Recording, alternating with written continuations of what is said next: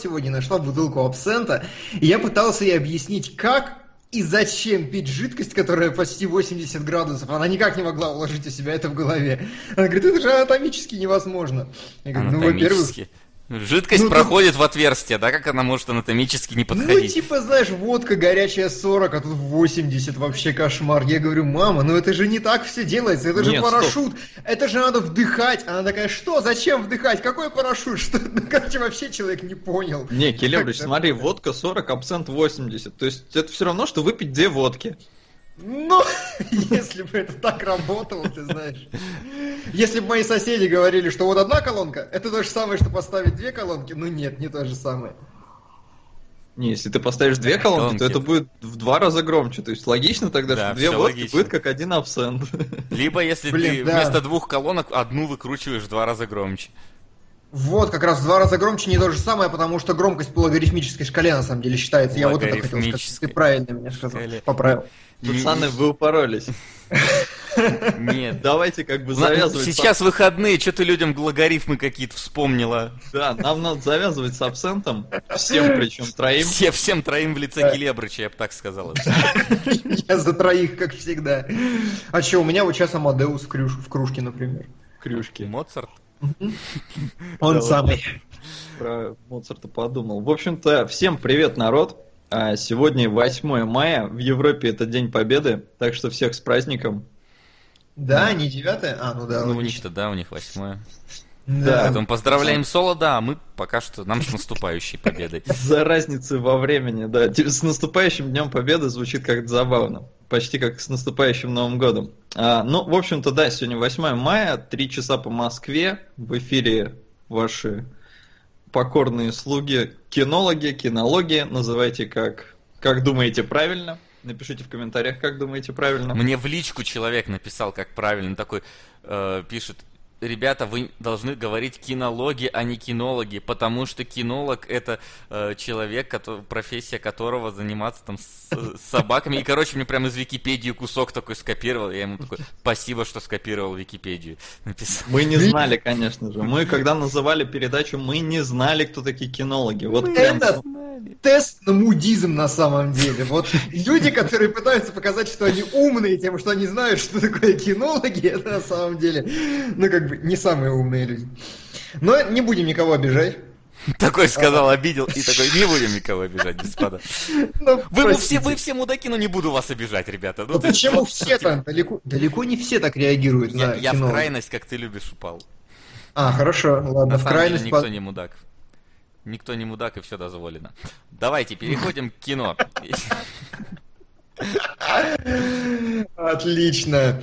А, я напоминаю, что у нас сегодня в программе обсуждение гражданской войны, обсуждение Рэчета и Кланка, а, на бегущего пусть будет круглый нам накинули. Хорошо. Ну, ты, а, обсуждение пока, Рэчета и Кланка. Пока это помнишь, что мы отвлекаемся только на говорящие донаты, а мелкие мы потом после да, какой-то определенной просто... рубрики все зачитаем.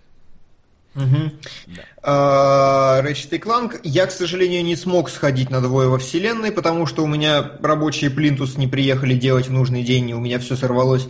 А, но мы вполне выполнили домашнее задание, обсудим гражданина Кейна и будем выяснять, почему это самый фи- великий фильм за всю историю кинематографа, и так ли это на самом деле. И обсудим К-19 про Русь советских подводников в исполнении Лиама Нисона и Харрисона Форда. Да. И трейлеры, я думаю, начать логично будет с них. Да, потому что... вообще логично было бы с каких-нибудь новостей, если они есть. Слушай, я отказался от новостей, потому что их очень сложно всегда обсуждать. Ну, то есть там такой-то фильм анонсировали, ну, классно, трейлеры обсуждать как-то конструктивнее, мне кажется. Ну, да, вполне может быть. Ну, давай тогда объявляй. Да. А Доктор Стрэндж, ты Соло должен был посмотреть трейлер, он шел в пакете с гражданской войной. Нет, я зашел э, на сеанс уже, когда была реклама Dolby Atmos. А, Там, где эти треугольнички херачат и звук такой... И реально, блин, раза в три громче, чем вся предыдущая реклама. Обычно, ну то есть в этот раз я не видел. Но Доктора Стрэнджа я посмотрел, когда он только вышел. Так да. что, ну, для меня Старенький сейчас был не первый просмотр. На фильм. Ну, хорошо. Она, если уже разбирали, то на револьвер. Порошок нам на она кинул 600 рублей. А, Нет, не разбирали, поэтому Она отличный. Да, вот там есть о чем поговорить. В отличие от одного из наших сегодняшних гостей. Ну, она А, да, слушайте, Прям Вот с Доктор Стрэндж эти гниды опять заставляют меня идти в кино. То есть я каждый раз божусь, что я не пойду на следующий фильм Марвел. Вот я, по-моему, с первых Мстителей божусь, но они каждый раз находят что-то, что, как меня заинтриговать. Ну, И, блин, э, опять придется идти. Да, придет. На самом деле, вот я не хожу на фильмы Марвел. Я каждый раз говорю, что я пойду на фильмы Марвел, но я не хожу на фильмы Марвел. У меня даже не получилось сходить на эту самую гражданскую войну, потому что я все-таки решил выбрать Рэчета и Кланка, поскольку ребята все-таки сходили на нее. Думаю, ну и ладно, значит тогда я сбегаю только на него. Но здесь я просто очень э, люблю пасьянс времен 98-й винды, когда вот все вот так вот разлетается и остаются шлейфы, и тут прям экранизация пасьянса такая хорошая. Вот. Ну и в целом, а, Бенедикт Камбербэтч, он э, умеет играть, и посмотреть на него будет, я думаю, прикольно. Как минимум. Слушай, меня такой. больше всего удивило, что фильм визуально выглядит очень не в стиле Марвел. То есть он такой, вот эти все эффекты, все эти превращения. И неужели у них действительно будет что-то Нет. новенькое? Нет, не будет. Я прям уверен. Это просто вот небольшие визуальные зарисовки на тему того. Там же в трейлере разговор идет про какие-то параллельные вселенные. Я так понимаю, что это просто они немножко их так визуализировали, но фильм, я почти уверен, что нас ожидает абсолютно стандартный марвеловский фильм. Я не знаю, будет ли он хорошим или плохим, потому что Марвел как бы умеет и, так и сяк. Получается у них по-разному. Как бы яркий тому пример как раз гражданская война, которую мы посмотрели с Келебричем. А, То есть фильм очень противоречивый, на мой взгляд. Но до него мы еще доберемся. А Камбербэтч, да, он э, в целом играть умеет. э, Обычно в говне не снимается. А, То есть э, как-то, ну, так скажем, подходит к ролям На револьвер Гая Ричи. Насладитесь философским подтекстом этого высокоинтеллектуального фильма. Ха-ха. Ненавижу револьвер. Обожаю револьвер. Просто лучший фильм Гая Ричи. А Да самый ты. худший фильм. Вообще, вот всякое дерьмо постоянно. Господи, самое лучшее. Вот это мне понравилось. Тульси Люпера молодец там, блин, и все такое. Слушайте, снял лучший. Просто великолепное кино, на мой взгляд. Он снял его очень тоненько, очень умно и очень понятно. тоненько. Мне вот очень нравится, Келебрич говорит, что это лучший фильм Гая Ричи, когда, блин, у Гая Ричи есть карта деньги два ствола и Снейч. Принцесса Мононокия. Дубляж у Человека-паука отвратительный. Отлично. Да, хорошо. Слушай, сейчас э, у Антеуса спасибо большое, у него получилось, как будто он обращение такое, принцесса Мононоки, дубляж у Человека-паука отвратительный. А я сперва подумал, знаешь, что он говорит, типа, На «Ух, пекло. Ух ты, сплитстрик продолжает нам закидывать на пекло. Сжечь Спасибо. прям, я бы сказал. Да, сжечь напалмом. Спасибо большое. А мне, знаешь, показалось наоборот, что, типа, на принцессу Мононоки и, типа, дубляж, я думал, от студии озвучания сейчас какой-то конкретно он назовет. Типа, дубляж у Человека-паука. Думаю, что Человек-паук озвучивает принцессу Мононоки? Что это за специфический такой дубляж, ты хочешь? Ну, а, давайте вернемся к Доктору. Стрэнджу. Конечно. А, в общем-то, э, Камбербэтч урвал себе роль э, Доктора Стрэнджа, и я вот, э, ну, все фильмы Марвел, они так или иначе взаимодействуют друг с другом, то есть Камбербэтч, в принципе, уже нашел, наверное, вот какого-то своего персонажа, которого будет отыгрывать, наверное, и в других картинах. Я, правда, не представляю, как он это будет делать, потому что он не находит время сниматься в Шерлоке, в сериале. Почему сериал так долго не выходит? Потому что у Камбербэтча нет времени и у Фримана. И как бы как он еще будет э, попадать в какие-то другие фильмы Марвел, для меня загадка. Ну, Но, наверное, ему виднее. Смотри, во-первых, мне Слушай. кажется, что ТВ-работа это все-таки немножко не крупнобюджетный фильм, во-первых. А во-вторых, как я заметил, Доктор Стрэндж, по крайней мере, я не знаю, на сайте Кинопоиск он не входит э, в последовательность марвеловских фильмов. Он, ну, то есть там есть там сиквелы, типа продолжение. не, это да? временно, это ошибка. Он Да? абсолютно Ну ладно. точно входит в Если эти. входит, Да то... все они входят. Ну пока что Как он, бы- пока, ой. Э, пока что он, э, я так понимаю, будет особнячком идти. Мгм.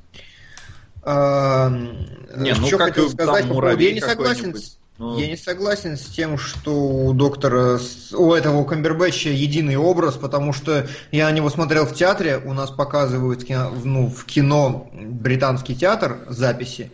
Он очень крутой, очень разноплановый актер. Я смотрел на него в августе, и он разнообразно смотрится. У него есть такая не, не, не, манера стоп, стоп, переигрывать стоп, немножко, но у него нет своего персонажа. Ты Я в смысле о том, что он нашел своего персонажа во вселенной Марвел. То есть, э, э, ну, что как бы он уже да. вот точно закрепил за собой вот эту роль. Вряд ли его кто-то заменит, и вряд ли он будет играть какого-то другого супергероя, да? Ну, То да, есть, да, ну, все. вот у Бена Аффлека получилось, да, он играл там Дердевила, а потом Хоп и Бэтмен.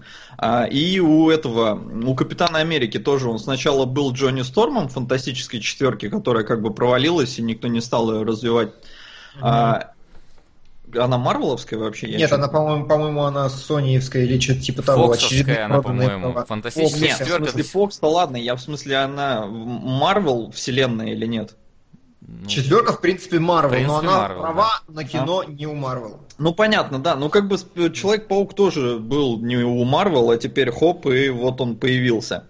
А, но я к тому, что вот он там играл Джонни Сторма, а теперь он Капитан Америка. То есть бывают такие смены, скажем так, типажей, да, то есть тот же Райан Рейнольдс был зеленым фонарем, и хоп, он Дэдпул. А, но в целом, я думаю, все, Камбербэтч будет теперь нашим Доктором Стрэнджем. И это отличный выбор, потому что действительно актер клевый. Он разноплановый, вообще без вариантов, как бы Келебрич, ты просто немножко меня не так понял. Uh-huh. Он играет отлично там и в Стартреке он злодея играл просто великолепно, и педофила там в искуплении он отыграл очень убедительно, хотя у него там небольшая роль. А, ну просто он там с усиками... Он там с усиками Джон Сина любит еще, короче, прям Если вы понимаете, о чем я. А если нет, то на порно-пародию «Бэтмен против Супермен Пахчамп». У вас что, не высветилось, что нам тут... Да. Нам опять донат... Э, начинается это. Ребят, ну это самое... ну, ну, блин. Спасибо, конечно, да. Да я просто не заметил, нам там следующий донат 420 рублей, э, а он не голосом, поэтому я проглядел. Ладно. Продолжаем. А, ну, вон нам, да, на остров проклятых Э, бесславных ублюдков Тарантино не обсуждали, так что да, на остров проклятых, который Shutter Island, mm-hmm. который анаграмма Truth and Lies. Ну а, да ладно. Да, давайте к следующему, наверное. Да, а, или следующий я хотел обсудить. Блин, я обожаю Стивена Спилберга. Я ну, любимый мой режиссер вообще на уровне с Хичкоком. И он выпускает фильм БФГ, причем я подозреваю, это расшифровывается как Big Fucking Giant. Ну, может я, быть, кстати, тоже френд... подумал, что именно так. Friendly Giant, по-моему. Ну, я вам более giant. того скажу, э, как бы комментарии на Ютубе ровно такие же. Big fucking guy, big fucking giant, э, что-то там. Э, короче, big fucking вне зависимости от всего, а Г расшифровывается по-разному. Но трейлер мне люто не понравился. Мне, Компьютерная кстати, графика тоже. от той лютейший, не, ну, непонятно, нахера было брать настоящего актера, да, там, я, правда, не понял, это мальчик, девочка? Девочка, по-моему. И вокруг все делать компьютерным. Прям вот все, все, все, все, все. Это так нелепо выглядит. Блин, лучше бы делали уже тогда полностью компьютерный. Ну, на мой взгляд. Потому что выглядело вот это вот ощущение фальши, она просто писец, она из экрана прям тебя, она кричит об этом.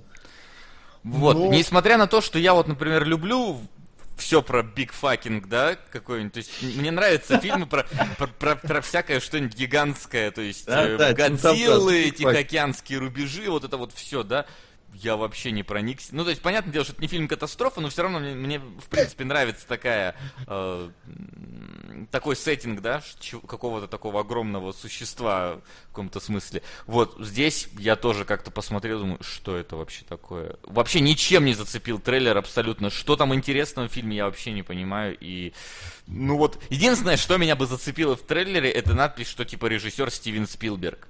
Как, ну, Слушайте, а меня зацепил очень сильно визуальный ряд и атмосфера сказочности, крутой детской сказочности, вот такой, знаете, мягкой, волшебной, прям такой а-ня-ня. Не, Нет? она есть, безусловно, и она клевая, но когда все компьютерное на экране, как только там появляется актер, все, такая фальш лютая, что писец. Зеленый экран, зеленый экран и зеленым экраном погоняет. был же отличный но... этот, э, как его, господи, зовут-то, Тульслюпер хотел сказать. Кого там Спилберг снимал в мультике-то этот Приключения Тинтина, во. Тинтобрас. Приключения Тинтобраса, отлично. Чемоданы Тинтобраса, да. Вот. Там вот все было компьютером, там было великолепно, просто вот графика была, и создавалась нужная самая атмосфера приключений. А вот здесь тоже, ну меня даже без этого как-то не зацепил фильмец. А еще вот как раз вот этим вот актером, актрисой, этим, вот, не знаю, вообще не вызвало интерес никак. Ну, ладно, хорошо, ваше право. Я, возможно, я просто не объективен, потому что я слишком высоко ставлю Спилберга, тут может быть. Ну, как я и сказал, единственное, что цепануло в трейлере, надпись, что режиссер Спилберг. Все. Остальное Хорошо. мимо меня просто.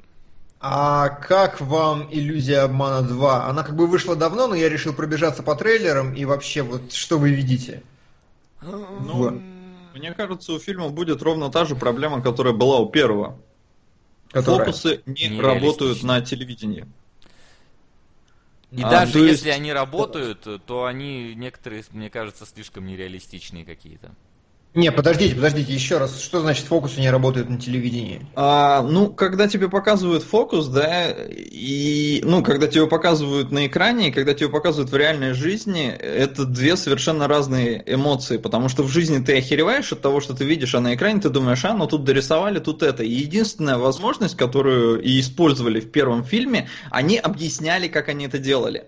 Mm-hmm. То есть они раскрывали секрет.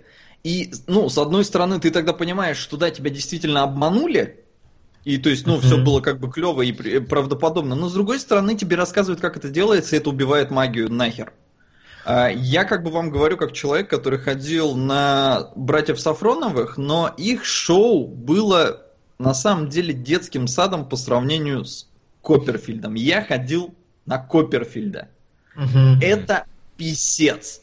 А, ну, настолько потрясающего шоу, а, именно вот, э, где меня так обманывали, я этому радовался, я в жизни не видел. Это просто охерительно. Я после этого приехал домой и еще там, ну, в течение, там, я не знаю, недели смотрел всякие записи э, Копперфильда, и несмотря на то, что, ну, вроде прикольно, и ты понимаешь, что, ну, раз он тебе только что это показывал, значит, он это умеет делать, на экране это не то.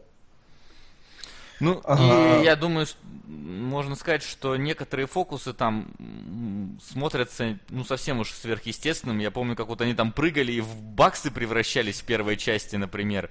Ну, то есть... И это никак не объяснили. Это никак кстати. вообще не объяснили. А здесь он как бы дождь остановил, вы видели, да? Угу. То есть, ну, если ага. это не объяснят, как он это сделал, что это все на веревочках подвешенные капли воды или еще что-нибудь такое, то, не знаю, это не будет работать. Как бы э, даже, то есть, вспоминая близкий, почему-то, мне кажется, на тематике фильм это «Престиж», да, там э, вся суть строилась, опять-таки, в том, что тебе, в принципе, объясняют смысл фокусов, и даже тот, который, скажем так, несколько фантастичен, в принципе, тебе его подают так, что ты веришь в это. Да, ну просто вот поверьте, что вот есть такая машина, которая так делала. Э, да. А в... Ну и там вся суть была даже не в том, не в фокусах, не в том, как э, как вот этот вот они провернули, а именно скорее в отношении между персонажами и специфики профессии. Все-таки там старались реалистично подойти, да. А здесь, здесь специфика это профессии не, не фокусника, здесь какие-то махинации там, да, с деньгами и так далее. И поэтому иллюзия обмана, она не так сильно, как мне кажется, вот эту тематику фокусов раскрывает. Ну, а по-моему, все бы... гораздо проще. Просто вот вы говорите про фокусы. Фокусы, мне кажется, что индустрии в разные периоды ее истории нужны разные фильмы. И просто пришло время для новых друзей Оушена. Фильма, в котором есть э, легкость, раз, в котором есть обаяние главных героев, это два, в котором есть постоянные какие-то интриги, интриги, интриги, интриги, клевые диалоги и все такое. Три, и в котором А это есть... на лестницу Якова. Лестница Якова. Да. А, и, в ко... и в котором есть как бы вот это вот... Такая, э, за, такое заигрывание со зрителем, с мозгами зрителя. И как раз э, вторая часть, на мой взгляд, вступила прям один в один вот по следу друзей Оушена, потому что они там начинают что-то кого-то грабить. И более точную параллель, по-моему, провести нельзя. Ну, Я да, бы не стал они это первый там, это... по сути, об... обманывали, и это был, по сути, грабеж. А, да. Но, кстати, ну я сразу скажу, мне первая часть понравилась. То есть я пришел в кино и приятно провел время. Угу. Это да, я, я ни, нисколько не говорю, что первая часть была отвратительна, да, я не смог это смотреть. Нет, она действительно легкая, такое, да, интересное кино. Просто, ну вот, э, понимаешь, в чем был плюс друзей Оушена? Там не было вот каких-то необъяснимых фокусов. Там как минимум тебе показывали, да, объясняли, как они все это делали. Здесь в иллюзии обмана не всегда тебе все объясняют. И ну, некоторые думаю, вещи это... кажутся слишком фантастичными. Вот... Э, я думаю, это просто такой непрофессионализм авторов, я бы сказал, Может потому быть. что фильм Если послабее Привет, люди. мужики. Сорян. Не, работает. Пробел равно на таксиста 1976 аво, года. Настоящие программисты пробелами не пользуются. Нижнее подчеркивание, чувак. Вот то же самое хотел сказать. Ну, спасибо.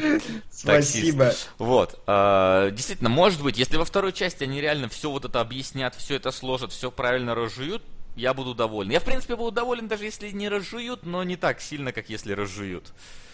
Я думаю, что посмотреть, и да, там, ну, не знаю, как в кино, но вечерком там, да, сесть и вообще без проблем, там такой бодрячковый нормальный фильм зайдет как надо. Но Окей. не претендует он, мне кажется, название все-таки друзей Оушена. Ну, мне кажется, он как минимум занимает тот же сегмент. Да, но... Тот же сегмент, но мне кажется, он... Если они вот все объяснят, тогда можно его будет уже ставить в ряд пока, что он, мне кажется, не дотягивает немножко. А последний фильм из новых, которые выходят, Джордж Клуни «Финансовый монстр». Вот это меня прям впечатлило. Mm, На всякий случай, mm. я напомню всем присутствующим, что все трейлеры выложены в теме в блогах, которые мы сейчас обсуждаем, поэтому заходите почаще, проверяйте. «Финансовый монстр», потому что фильм не распиаренный, я на всякий случай повторю. Фильм про то, что Джордж Клуни – это биржевой аналитик, который дает по телевизору какие-то в утреннем шоу, я так понимаю, прогнозы, ставочки, там, что покупать, что продавать, и тут к нему вламывается чувак с гранатой, или там с бомбой, говорит, я все к херам взорву, включите эфир и начинает требовать объяснения финансового кризиса в прямом эфире от политика, от, от, от финансиста. Mm-hmm. Ну и начинается, собственно, процесс захвата. По-моему, балдеж вообще. Да. Я вспомнил телефонную будку, кстати, вот почему-то. Помнишь такой Да, фильм? кстати, похоже, да. Действительно, да, есть концепт такое. это же самое. А, ну... но, но мне кажется, честно сейчас скажу, трейлер э, слишком многое показал. Потому что когда в конце Клуни идет вместе с этим чуваком и говорит, мы теперь на одной стороне, помним это, мне кажется, что он уже как минимум рассказал мне, к чему их отношения. Ну, то есть да, вот да, стокгольмскому да. синдрому, или как он там ну, типа того, Нет, да. Подожди, он... он называется стокгольмский да, синдром, да, но это ну, немножко Нет, не он. мог перепутать имя города. Не, все правильно.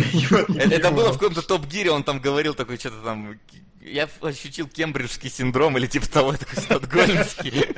Там что-то такое было. Поэтому я подумал несколько раз, да. А, ну, ты знаешь, как бы проблема в том, что да, они стали сильно перегибать фокус. Я уже, по-моему, где-то это рассказывал. Трейлер должен показывать первый акт завязки, а сейчас, чтобы больше интриговать, показывают еще второй, иногда даже третий, там кадры из третьего, поэтому нет, нахрен. Но в целом, прям очень годно, очень интересно. Знаете, еще похож фильм «На грани» назывался, когда чувак на крыше стоял, помните, пока его друзья там занимались. Ой. Я Фильм плохой, смотрел но с этим, с Сэмом Уортингтоном, по-моему. Да, да. Ой, а, я что-то дальше его плохо помню. Кстати, Сэм Уортингтон-то, куда он пропал-то? Тут да и слава богу. В Терминаторе, в Аватаре пропал человек. Ну все, Ментов как бы надо хватит. вызывать, нету. Он был, хреновый был, актер, нету. нахер он нужен. Ну просто хреновый актер, да. Да понятно, так просто был и нет. Пускай его. А, спрашивают про фильм «Основатель». Мы его обсуждали в прошлом выпуске, поэтому. Ну и последнее. Я не смог это не вложить. Заходите в тему э, в блогах, смотрите по ссылочке, а вот это просто посмотрите. Трейлер фильма «Турбо Кид». Я не знаю, как я его пропустил.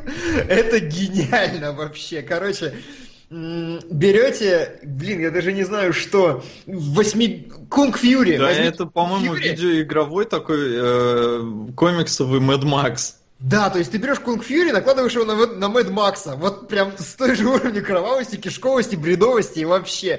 То ну, есть, в Mad Max е не было особо кровавости, кишковости. А, ну, я скорее к Кунг Фьюри а, обращаюсь. Там-то была так. Вот расчленка в том же духе. То есть, блин, я не знаю, какими внятными словами вообще это описать, но я пойду посмотрю этот фильм на этой неделе. Это очень круто. А Вам как? показывают у вас? Нет, он вышел уже, он есть в рипах где-то а, лежит. А, ну даже так. Это прошлогодний Тогда пойду фильм, посмотрю, это немножко знаю. просто неправильная постановка твоих Ладно, будущих действий.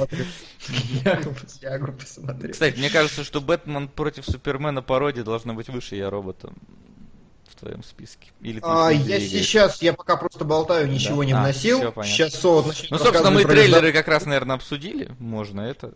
Да. А, Давай, итак, ребят... прочитай, что там кидали по мелочи. У нас тут последняя любовь на земле. Perfect Sense э, появляется в списке таксист 76 -го года. Но он был Продв... уже. Продолжает продвигаться, да. А, ночной и дневной дозор. М-м- Тимур Бекмамбетов, я закину все 232 на ночной дозор, а там будем разбираться. Пожалуй, так будет логичнее. Грозовые ворота появились, девятая рота в преддверии 9 мая, видимо. А... Девятая рота в преддверии 9 мая? Ну, типа военные фильмы начали толкать. Ну, грозовые ворота я еще понимаю. Девятая рот, по-моему, немножко из другой оперы. Ну, ну не важно. Военные фильмы, там, знаешь, видно. Апокалипсис сегодня в преддверии 9 мая, типа. Еще бы и нет, кстати. Ну ладно, Остров проклятых появился ни с того ни с сего. Кинзадза продолжает продвигаться. И вроде бы более-менее все из последнего, что у меня здесь висит в э, пожертвованиях. Надеюсь, ничего не забыл. Кинзадза, я, вижу, я ее не вижу, а... я вижу Лигу Справедливости, Лоуренса Аравийского. Вижу. Я еще не, не внес это все. А, Лоуренс Аравинский. Аравинский. Аравинский. Лоренс Ароновский, давайте так называть его. Все хорошо.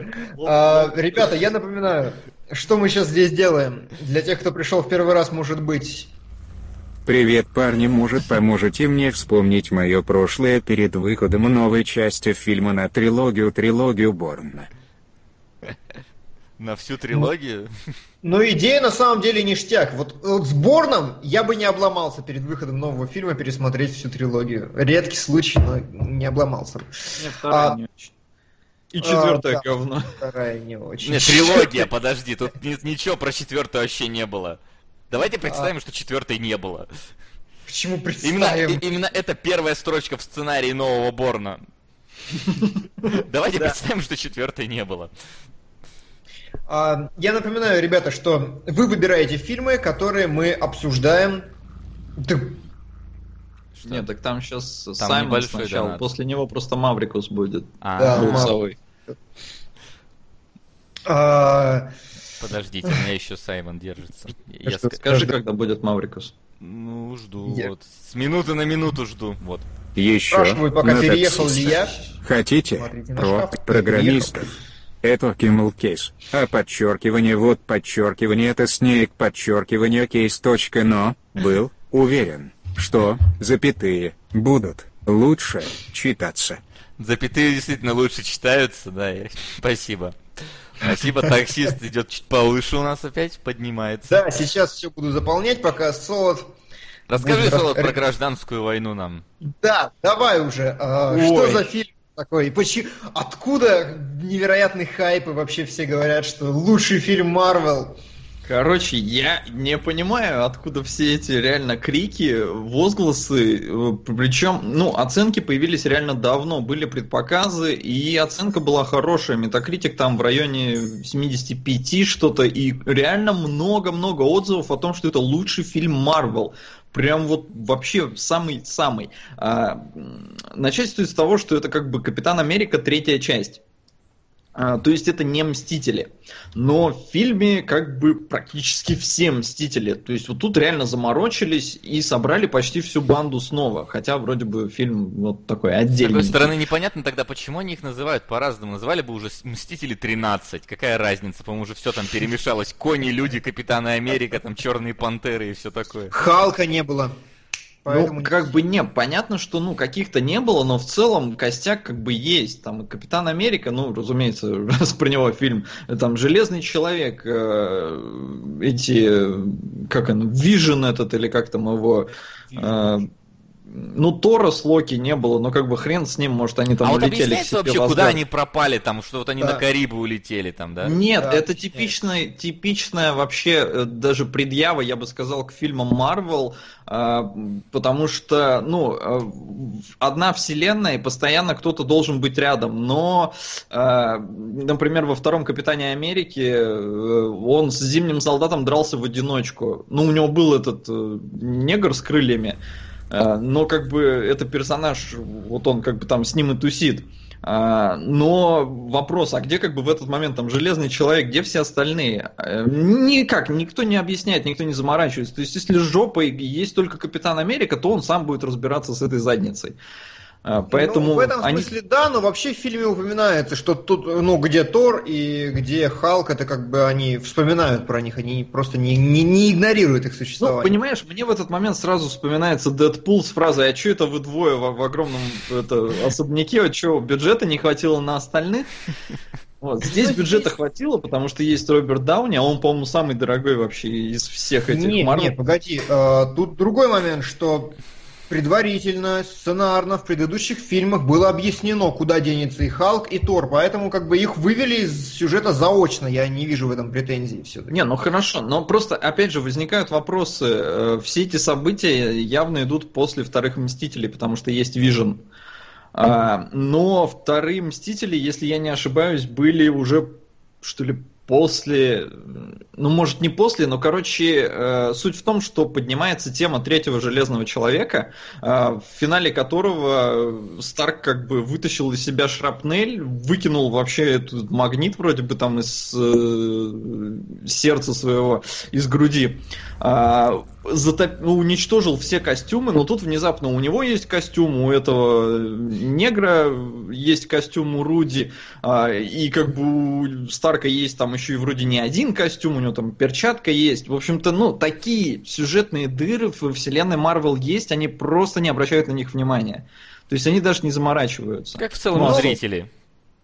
Как в целом и зрители. Есть объяснение всем этим дырам, ну то есть Потому, не это, ну, всем, ну, так, не так, всем, нет, нет, нет, не нет, всем. А, я, я про другое, подожди, не перебивай. Я про то, что э, дыра, вообще концовка третьего сюжетного третьего Железного Человека связано с тем, что э, Дауни-младший грозился уйти из киновселенной, поэтому фильм подвязали так, чтобы его выкинуть к херам потому что, ну, насколько сейчас интерпретируется этот конфликт, а, Дауни-младший узнал, сколько платят ему и сколько платят самым дешевым актерам в его когорте, он сказал, всем платите одинаково, и не снижайте мне, повышайте им, поэтому было много скандалов, и после «Железного человека 3» как бы шли разговоры, что он вот-вот-вот уйдет, но не ушел, и поэтому все просто забили хер на то, что специально делают. На долларовую трилогию Серджа Леоне. Думаю, стоит обсудить все три фильма и разобраться, почему именно хороший, плохой, злой лучший вестерн всех времен и народов. Отлично. Ребят, мы можем этому противостоять? Вообще? Я думаю, нет. Такие, Я... такие вещи не контрятся, как говорится. Не, ну как бы это не тинтобраз. Ну да. Это не тинтобраз. Хорошо, сейчас Спасибо разберусь. Спасибо большое. Вот, а, то есть как бы здесь такие чисто производственные моменты есть. Я понимаю, что это не оправдывает сам сериал в целом, это не оправдывает э, режиссеров, которые игнорят это говно, но ну, так есть. Ну, что здесь делать? Давай уже про гражданскую войну. Ну, да, гражданская война. Короче, Капитан Америка, ну и все эти там мстители, им говорят, что ребята, что-то вы слишком много жертв от вас, э, народ бунтует по всему миру. Ну-ка, давайте подписывайте договор о том, что вами будет управлять э, Организация Объединенных Наций и половина группы соглашается, ну то есть там кто-то соглашается, кто-то не соглашается, кто-то в раздумьях. И на вот этом построен основной конфликт.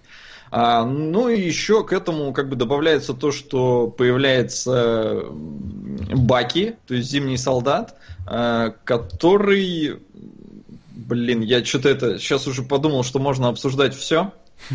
То есть чуть не заспойлерил все. А, который которого обвиняют в подрыве и убийстве там какого-то президента, который как раз...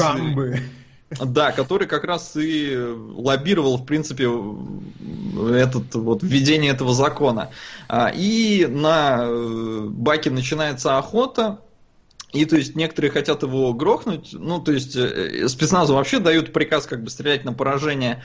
А Капитан Америка вписывается за своего друга э, и начинает его как бы всячески пытаться защитить, а, а Тони Старк пытается его как бы схватить и предать правосудию. И в общем-то, ну блин, там нельзя рассказывать про финалочку, а очень хочется, но вот весь этот конфликт, на мой взгляд, он очень такой ну, писец какой глупый. А, то есть а, в фильме, во-первых, все идет на довольно серьезных щах, чуть ли не как Бэтмен против Супермена. То есть прям тут такие моральные выборы. О боже, мы, мы делаем плохое дело, из-за нас гибнут люди. А, в общем-то, нагнетается, нагнетается. Все это просто в более светлых декорациях. То есть, ну, в Бэтмене против Супермена постоянно ночь была, ну, в основном, а здесь все днем. Но суть, по сути, суть, по сути, одна и та же. А, и конфликт примерно такой же нелепый. Э, то есть, если в Бэтмен... Ну, мне хочется сравнивать с Бэтменом против Супермена, потому нужно. что, мне кажется, все как бы так делают, э, просто потому что, ну, еще свежи воспоминания о том глупом конфликте. Но там э, есть как бы у меня такой один аргументик, что ли. Э, Бэтмен, ну, ему моча в голову ударила, он решил завалить Супермена, потому что тот может предоставлять угрозу, а Супермен, по сути, ну, защищается, скажем так. Это ну, если списать на то, что вот действительно Бэтмен просто немножко рехнулся, хрен с ним, это можно принять, пускай они там дерутся. Здесь Капитан Америка противостоит железному человеку, э, потому что, ну, один подписал этот э, закон и как бы поддался ООН, э, что очень глупо, и ему даже в аргументы ставят, типа, чё, ну, Тони, что ты делаешь? Э, ты, ну, как бы, когда ты там узнал, что твое оружие убивает э, мирное население, э, ты закрыл программу, да, но ты, это ты сделал, это было твое решение, а тут ты как бы отдаешь бразды правления кому-то другому. И тут уже как бы, ну, глупость, потому что Тони Старк, на мой взгляд, никогда бы так не поступил. Хер бы он, ну, отдал кому-то право собой руководить. Да вообще он же такой а... бунтарь во все поля всегда. Ну, то есть, да, он как бы сам себе на уме. А, то есть это уже глупо. Но, а, а Капитан Америка как бы не хочет все это подписывать, но он еще как бы, скажем так, в раздумьях.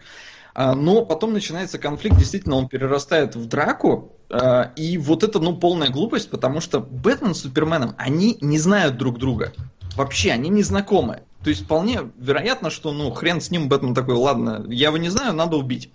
Здесь, как бы, ребята, вы мир спасали, вы в Мстителях только что, ну, остановили там два мировых апокалипсиса, по сути, вместе, плеча, плечом к плечу. А здесь вы начинаете что-то друг друга лупасить. Причем, ну, из-за какой-то довольно странной причины. причины. Потому что Баки, блин, ну на самом деле мразота такая, что, ну, если не убить, то он явно должен сидеть в тюрьме. То есть э, э, Капитан Америка руководствуется тем, что это его друг.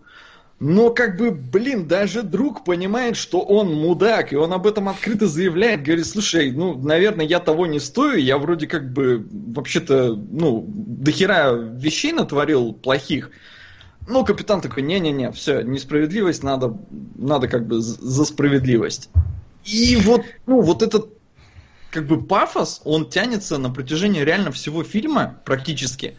И, опять же говорю, здесь довольно все серьезно шутеек мало, и шутейки есть только в момент битвы на, в аэропорту, когда появляется там Человек-паук.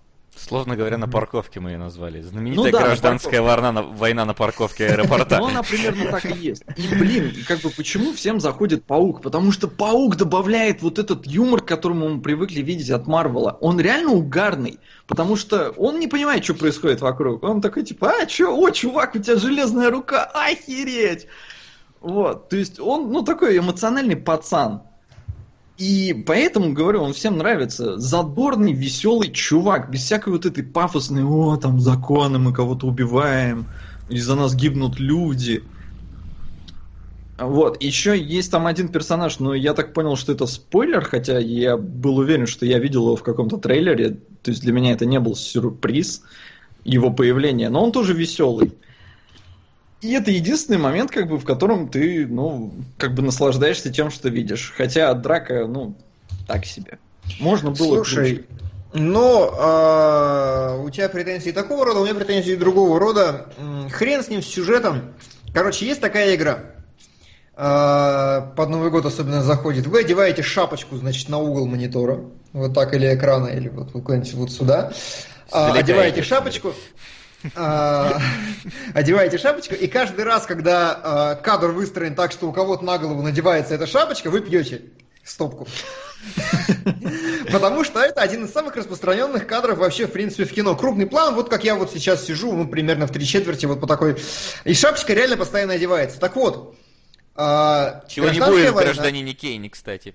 Чего не будет в гражданине. Гражданская война полностью снята абсолютно крупными планами. То есть, блин, есть, я, возможно, ною, придираюсь, все что угодно, но, блин, есть кинематография. Например, я подумал специально, клевый пример, очень фильм «Крамер против Крамера», когда м- женщина остается, значит, женщина бросает отца с ребенком, и отец пытается заказать, типа, я нормально, все хорошо, он разговаривает со своим сыном, доказывает ему, что у них все будет хорошо без мамы, при этом он готовит завтрак, и у него ни хера не получается. Угарная сцена, которая как бы совмещает одновременно и показывает, и рассказывает одно и то же. Что они делают здесь? Это как бы нормальная кинематография. В гражданской войне все, что вы будете видеть, весь фильм, либо экшен, либо разговоры, разговоры, разговоры. Просто они ни хера не делают. Фильм идет почти три гребаных часа. Говорящие головы, говорящие головы, говорящие головы. Го... Ни шуток, ни юмора, ни диалогов, ни херашеньки вообще нету. Просто одна единственная сцена, где Вижн пытается готовить, и все. Они ничего не делали. Прям они только трепали языками. Это кошмар, мне было больно смотреть на все это. Я объясню, почему так сделано, потому что у них дико, дико графики их жмут, им нужно очень быстро снимать кино, и поэтому они снимают максимально быстрый, максимально простой, максимально дешевый, тупой вариант. Они снимают просто голову, голову, голову, голову. Ни хера не надо освещение ставить, ничего. Все, поставили два светильника, все сняли. Скорость съемки, я готов поспорить, они сняли фильм там за ну, дней 20, может быть, весь, не больше. И, короче, это полный отстой, смотреть нам совершенно не, нечего. Но... И вот вопрос тогда, можно? Э, да. Теперь уже, даже не вопрос, скорее утверждение, не кажется ли тебе, что вот теория про заговор покупки критиков э, Марвелом, Диснеем, да, кажется уже более реалистичной, не так ли? А знаешь, кто меня в ней убедил? Эм, блин, кто офис снял? Выскочил из головы, на языке вертится. Кевин Смит, господи Иисусе. Mm. Кевин Смит сказал, что это один из лучших фильмов в истории комиксов вообще, и все, конечно, забыли про хранителей нахрен сразу. Ну, то есть, блин, если Кевин Смит это сказал, точно купили. Потому что, мне кажется, вот он-то не стал бы на самом а, деле. Ну, не знаю, как бы предыдущий э, Капитан Америка был, на мой взгляд, на голову лучше. Он как бы отдавал Борнам, и, ну, с одной стороны, вроде как слезали, а с другой стороны, это отлично легло, на мой взгляд, на Капитана Америку. И вот там как бы противостояние было намного, на мой взгляд, логичнее, понятнее и не скучное. Здесь ну, я реально зевал. Я уснул на Капитане Америки на втором середине, поэтому ничего не скажу. Но, а, да, и Май стайл просто. Фильм, я в кино уснул, понимаешь? Так а я где засыпаю, ты думаешь? Блин, может это заразно? Вы там рядом? Это Русь. Сибирская бацилла, так сказать. Да, да, да. Как только Короче... бусурмане слишком много херни делают на экране, и русский засыпает. Да. А, что я хотел еще сказать? Единственное, что мне понравилось, это первая экшн-сцена в фильме, потому что там есть очень клевые операторские находки. А, его снимал, короче, чувак, который делал э, девятый район и робота по имени Чапи он ре- реально крутой экшен-аниматор, и он, знаете, делает такие интересные фишки, типа, когда э, рыжая вдова бьет, значит, кого-то по животу два раза, он берет такую доводочку за ее рукой, делает два раза, и вроде у тебя трясущаяся камера, но вроде бы тебе охрененно. Ну, то есть, это не эпилептическая камера, а такая весьма осмысленная, и мне это очень понравилось. Первая экшн-сцена не так круто, я реально сидел первые 20 минут такой на хайпе, думаю, вау, реально, что ли, они стали делать что-то хорошее? Но потом, действительно, абсолютно хореография скатывается в очень большую тоску, а сцена на парковке, ну, она тянется только из-за Антмана, который был на постере Солод, это не спойлер, и из-за Человека-паука. Да, Антман а, в трейлере ну вот. был. Ну, то есть, да, мне тоже кажется, что я видел Энтмана в трейлере, а мне просто написали, типа, Солод, ненавижу тебя за спойлеры, я еще не видел Энтмана. А, я это принял Энтмана как лично... не видел еще двухгодичной давности, он, видимо, про это говорит, что, в принципе, существует фильм «Человек-муравей», он, видимо, Ну да, тут думал, что тут ему персонажа презентуют. Я совершенно согласен, вытягивается только юмором, и, кстати, вот многие пишут, спрашивают, э, что-то там дубляж у вас, говорят, херовый. А, слушай, по-моему, тебя паук не раздражал в фильме? Нет. Ну, значит, у нас херовый дубляж, потому что у нас его озвучили, реально позвали школьника, у которого дикция хуже, чем у нас всех троих, наверное. Мы бы лучше озвучили его. А, нет, ну, э, он, он как бы тоже пацан, мерзкий. то есть у него голос, э, ну, такой прям, прям вот школота, но с дикцией все в порядке. Но, так или иначе, у нас плохой дубляж у него и специфичный дубляж у Черной Пантеры. По-моему, позвали озвучивать настоящего негра или что-то в этом духе. Пантера очень, очень специфически звучит и в оригинале, но очень классно.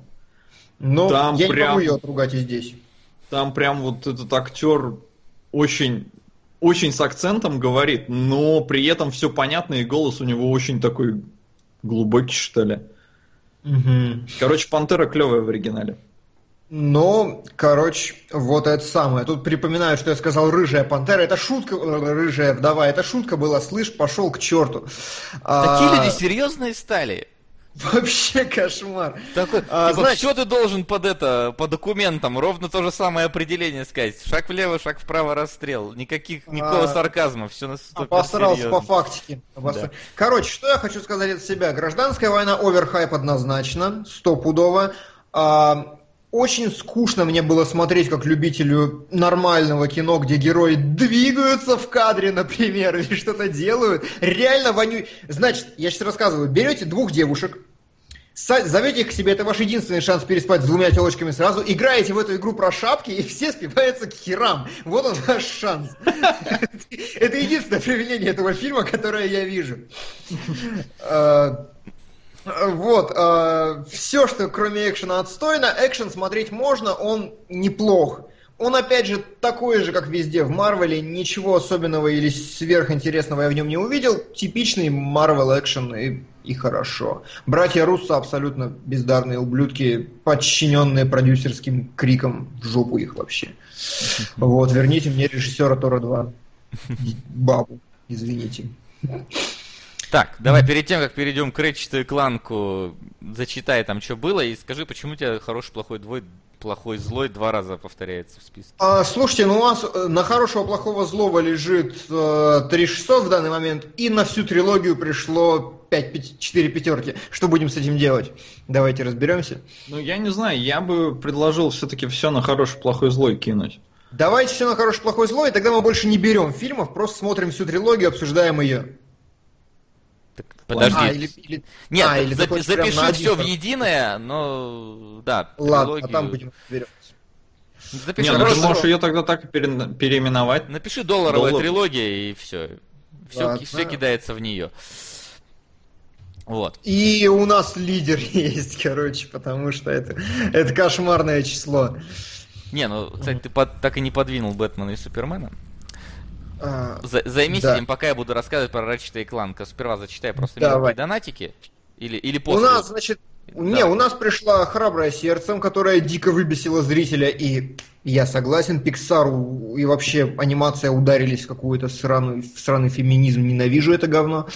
А, немножко добавилось на Борна, я добавляю его в трилогию Борна, почему бы нет, перед релизом. А, еще грозовые ворота, футабу нам продвигают какое-то Говорят, японское говно. Да, я уже добавил и фу, ребята, ну слышите, это самое. Ладно, там мало забей пока. Пока забей. Да, пока в этом вне опасности. А, Возможно, а, кинологи уже изживут себя, когда он дойдет до топа. Да. А, Келебрыч, у тебя хороший, плохой, злой еще есть посреди списка Удалеева. Я тебе про это говорил. Убираю, ага. И э, у нас появился снова Pink Floyd The Wall. Он медленно, но ползет наверх, и это действительно очень крутая штука для обсуждения, для расширения кругозора всем. Советую. Таксист 100 дней после детства вроде больше ничего. Надеюсь, 100 дней после детства это не продолжение. Сиквел. Не сиквел, да. Да, там даже много времени, судя по всему, не прошло. Да, вот я про то, слишком близко. Даже годик не прошел. Еще, кстати, был Евангелион, ты не сказал, насколько я помню. Сейчас еще на Евротур пришло. Евангелион очень опасно обсуждать в таком виде, ребят, потому что, ну, блин, там надо весь мультсериал смотреть, без него не имеет смысла полнометражка. А, и Евротур пришел только что. Ну, давай. Ну вот, что? значит, что я очень удивил э, билетершу, когда сказал, что мне не надо не на гражданскую войну билет, а на Рэчета и Кланка. Э, мы ходили, я сходил вместе с Инной, просто мне, мне было еще интересно мнение человека, который, ну, во-первых, это мультик, а во-вторых, э, интересно мнение человека, который не играл в игру. В зале нас было человек, наверное, шесть, из которых там двое детей. И mm-hmm. поначалу все начиналось неплохо. Хорошая анимация, нормально озвученный, да, ну, дубляж хороший, да, все это такое гладенькое. А, правда, слишком переигрывают персонажи, то есть это прям в оригинале, то есть у них слишком яркая какая-то харизма выпирающая у героев. Uh, да, все шло, в принципе, по сюжету игры. Первые 20 минут uh, прям дословно те же самые моменты, я их узнаю, это довольно забавно. Я узнаю, блин, локации даже, в которых все происходит. Они точно такие же локации, они выглядят точно так же. Та же самая... Подожди, как в первой части или как в ремейке? Как в ремейке, разумеется. Uh, то есть та же самая география. Вообще, я помню вот эти вот палки, по которым я лазил там и так далее. Это довольно интересно на его ощущение. Но я такой замечаю, что мультик вроде там что-то полтора часа идет или около того, и вступление как-то сильно затянуто. То, что в игре происходит на первых двух, условно говоря, миссиях, здесь происходит добрую треть фильма. Я такой, что-то, что-то, что-то как-то слишком, по-моему. А потом внезапно начинается развитие событий, и это просто какой-то непонятный калейдоскоп. Это прыжки оттуда сюда, оттуда сюда. То есть там вот вроде нам показывают одних персонажей, хоп, сразу прыжок на, на злодеев, хоп, опять прыжок на добрых персонажей, хоп, на другого. И там этот капитан Кварк, который, ну, в игре там, да, такой был, ну, знаешь, типичный шут, да, он что-то как-то слишком сильно напрягает в мультике. То есть в игре он так сильно не напрягал, а тут его как-то много, он какой-то слишком громкий, его, он слишком везде. И такое его каждое появление, такой, э, вот испанский стыд появляется, серьезно, когда на него смотрят. И на злодеев тоже, когда смотришь, испанский стыд. Хорошо можно смотреть только на Рэтчета, мне кажется. Потому что, вот как, как Инна сказала, ни один персонаж вообще не запоминается. Они слишком mm-hmm. быстрые, они их слишком вот как-то рублено, нарезано показывают, слишком все как-то скачет из, из стороны в сторону. Никого там, естественно, не развивают, потому что в игре на это было 10 часов, да? Здесь у тебя полтора часа. И причем они вступление затянули очень сильно. Да, естественно, половину игры вырезали. Ну, потому что там, конечно, оно немножко филлерное было, но тем не менее. Финалочку тоже сделали другой. Э, чуть-чуть совсем. То есть там она, она не, не, не такая большая, скажем так, как было в игре.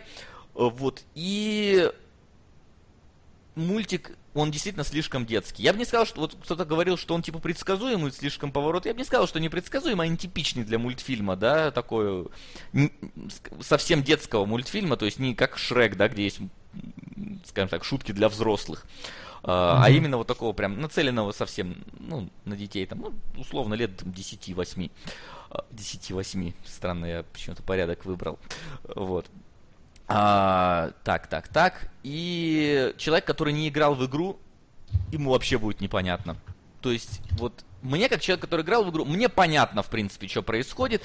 Но я половину э, того, что есть в фильме, я видел в игре, потому что заставки в игре, они сделаны из кусков мультика. И я вот, это, я такой, вот эту сцену я помню, вот эту сцену я помню. Э, и это, ну, если ты играл в игру, не вижу смысла идти на мультик. В мультике э, я просто скажу, потому что мультик реально не такой хороший, его даже не стоит, в принципе, я думаю, сильно смотреть тем, кто не в теме, а те, кто играл в игру, те вы как бы и так все знаете. В нем есть две разрывных шутки. Шутки, с которых я реально ржал. Но ржал только я. Сейчас объясню почему.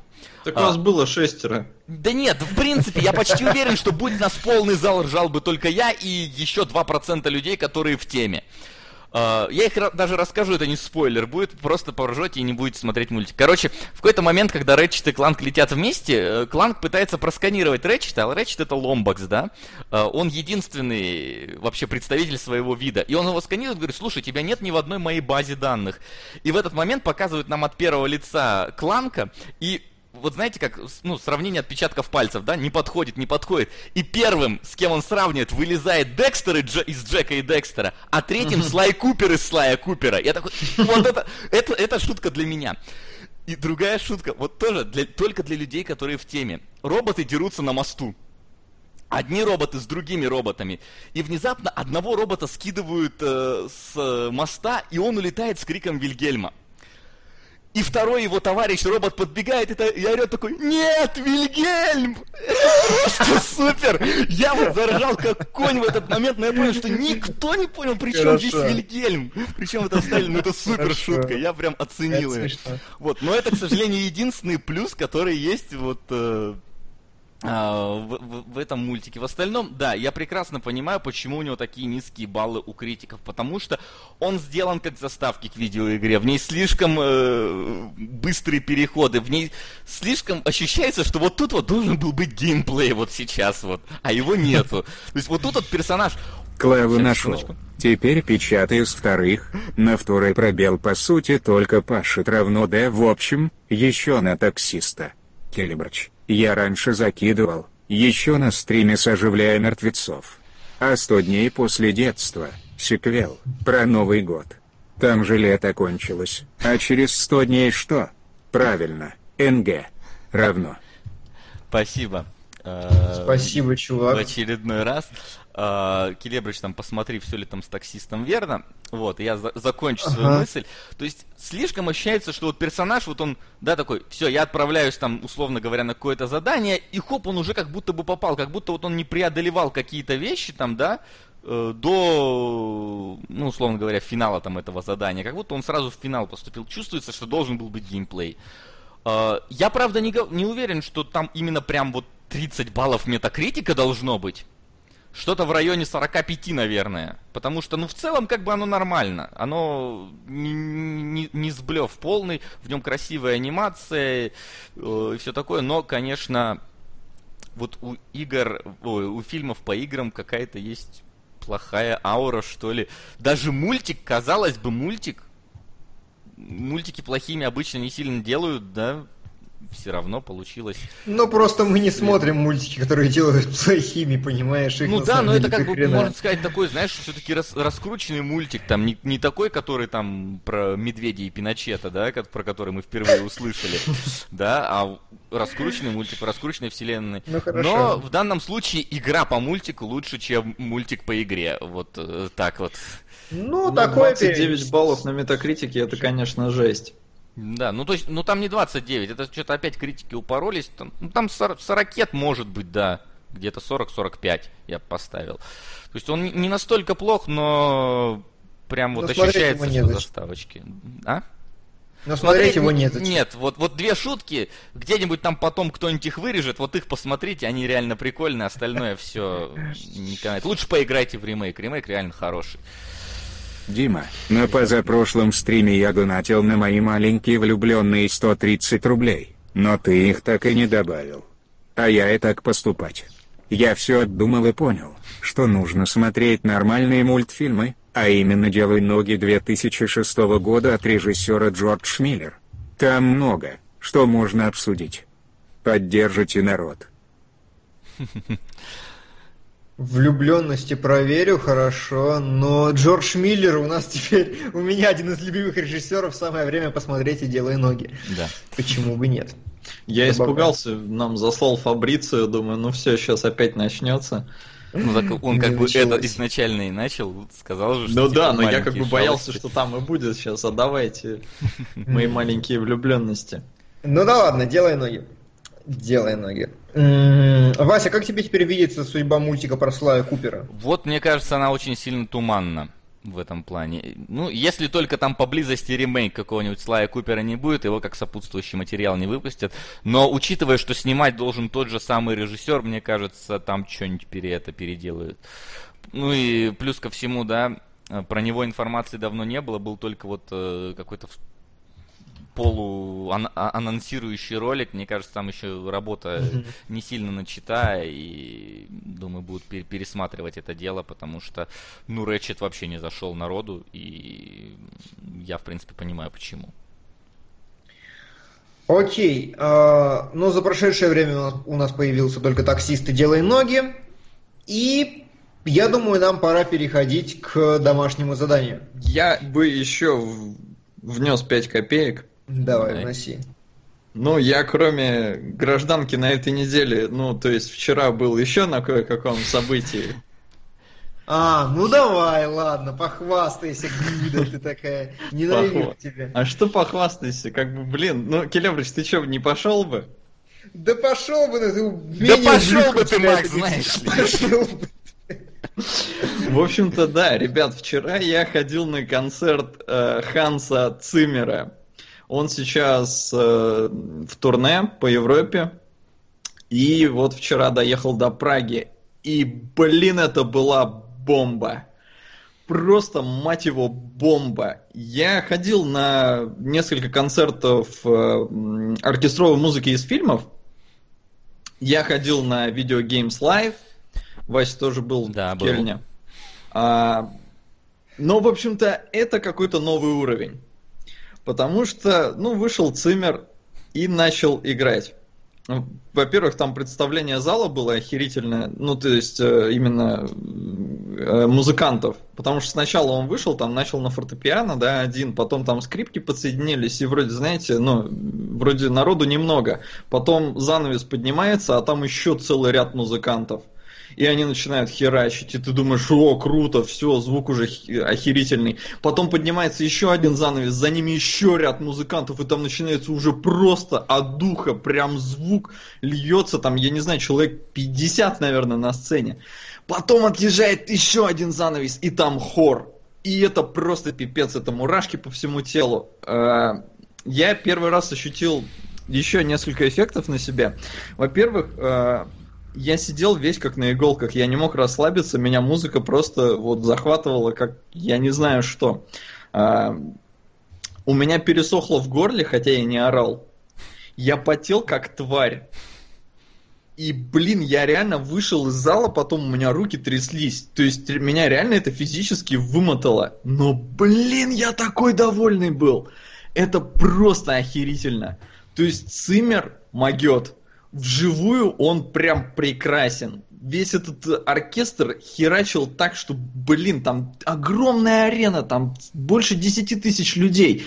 Все аплодировали стоя. Просто рукоплескали минут пять, я руки все сбил в конце выступления. И вроде бы все, там свет как бы еще не включали, Цимер ушел, минут пять вот этих аплодисментов, и потом он тихоря в темноте там, короче, пробрался на сцену, и началась тема из Инсепшена. И закончил он ее как раз вот э, в фильме, если вы помните, там волчок когда крутится, и там такая, ну, на фортепиано там буквально две э, клавиши он нажимает так со временем. И вот в конце, как бы, как это сказать, ну, когда там кадр обрывается, да, и непонятно, что упадет волчок или нет. Там как бы вот как раз этот звук такой, типа, тынь, и все, и кадр вырубается. И вот здесь то же самое. То есть сцена подсвечена, он вот последнюю клавишу нажимает, и все гаснет.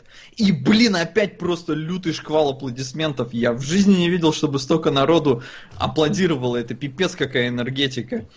Короче, я вышел просто, реально, руки тряслись. Я весь потный, но довольный как тварь. Зал был полный. Ну, я реально. согласен с тобой абсолютно. Тварь. Да. Потная, гадкая тварь. Тварь с трясущимися руками. Ненавижу тебя, поганый ты ублюдок. А, а тут, ну это ладно, это не к теме, конечно, совсем Циммера. Выяснил, что в Москву опять приезжает Акира Ямаока. И, сука, опять в ноябре. Они что, не могут сопоставить, блин, Громир и Ямаоку, а? Вот немного пожаловаться хочу на это дело. Ну, в, в, а, а, ну ты не поедешь, да. Куда? Ну, на, Ямаоку. Просто Ямаока вроде с Бейкером иногда приезжает. А, да, вы уже карифаны, я понял, да, там. Ты за сцену проведешь, да? Да. А я вот так не знаю, я вот думаю, блин, может... Может, еще и на Ямауку съездить. Полетели просто на Ямауку после игры. Нахер Игромир, что там будет, да, поехали на Ямауку. Не, ну, в общем, Циммер реально, мурашки по всему телу, огонь, бомба. Тема из Бэтмена, блин, просто вообще жесть. В напряжении держит просто как тварь. Ну. Короче, одни эмоции. Я, я, я не знаю, как это описать, это надо слушать. Просто э, самая гениальная мысль нынешнего эфира Циммер это надо слушать. А, ну чё, Хорошо, вставил свои 5 копеек, тварь. А теперь перейдем к домашнему заданию, я думаю. У нас сегодня было два фильма. К-19 и Гражданин Кейн. Я предлагаю начать с К-19. Начну, я думаю, я. Давай. Потому что у меня очень много эмоций по поводу этого фильма. Первое. Я не люблю фильмы, которые специально выдавливают из меня слезу, и которые ставят грустную музыку на драматические моменты, и вот так вот «давай, мужик, плачь».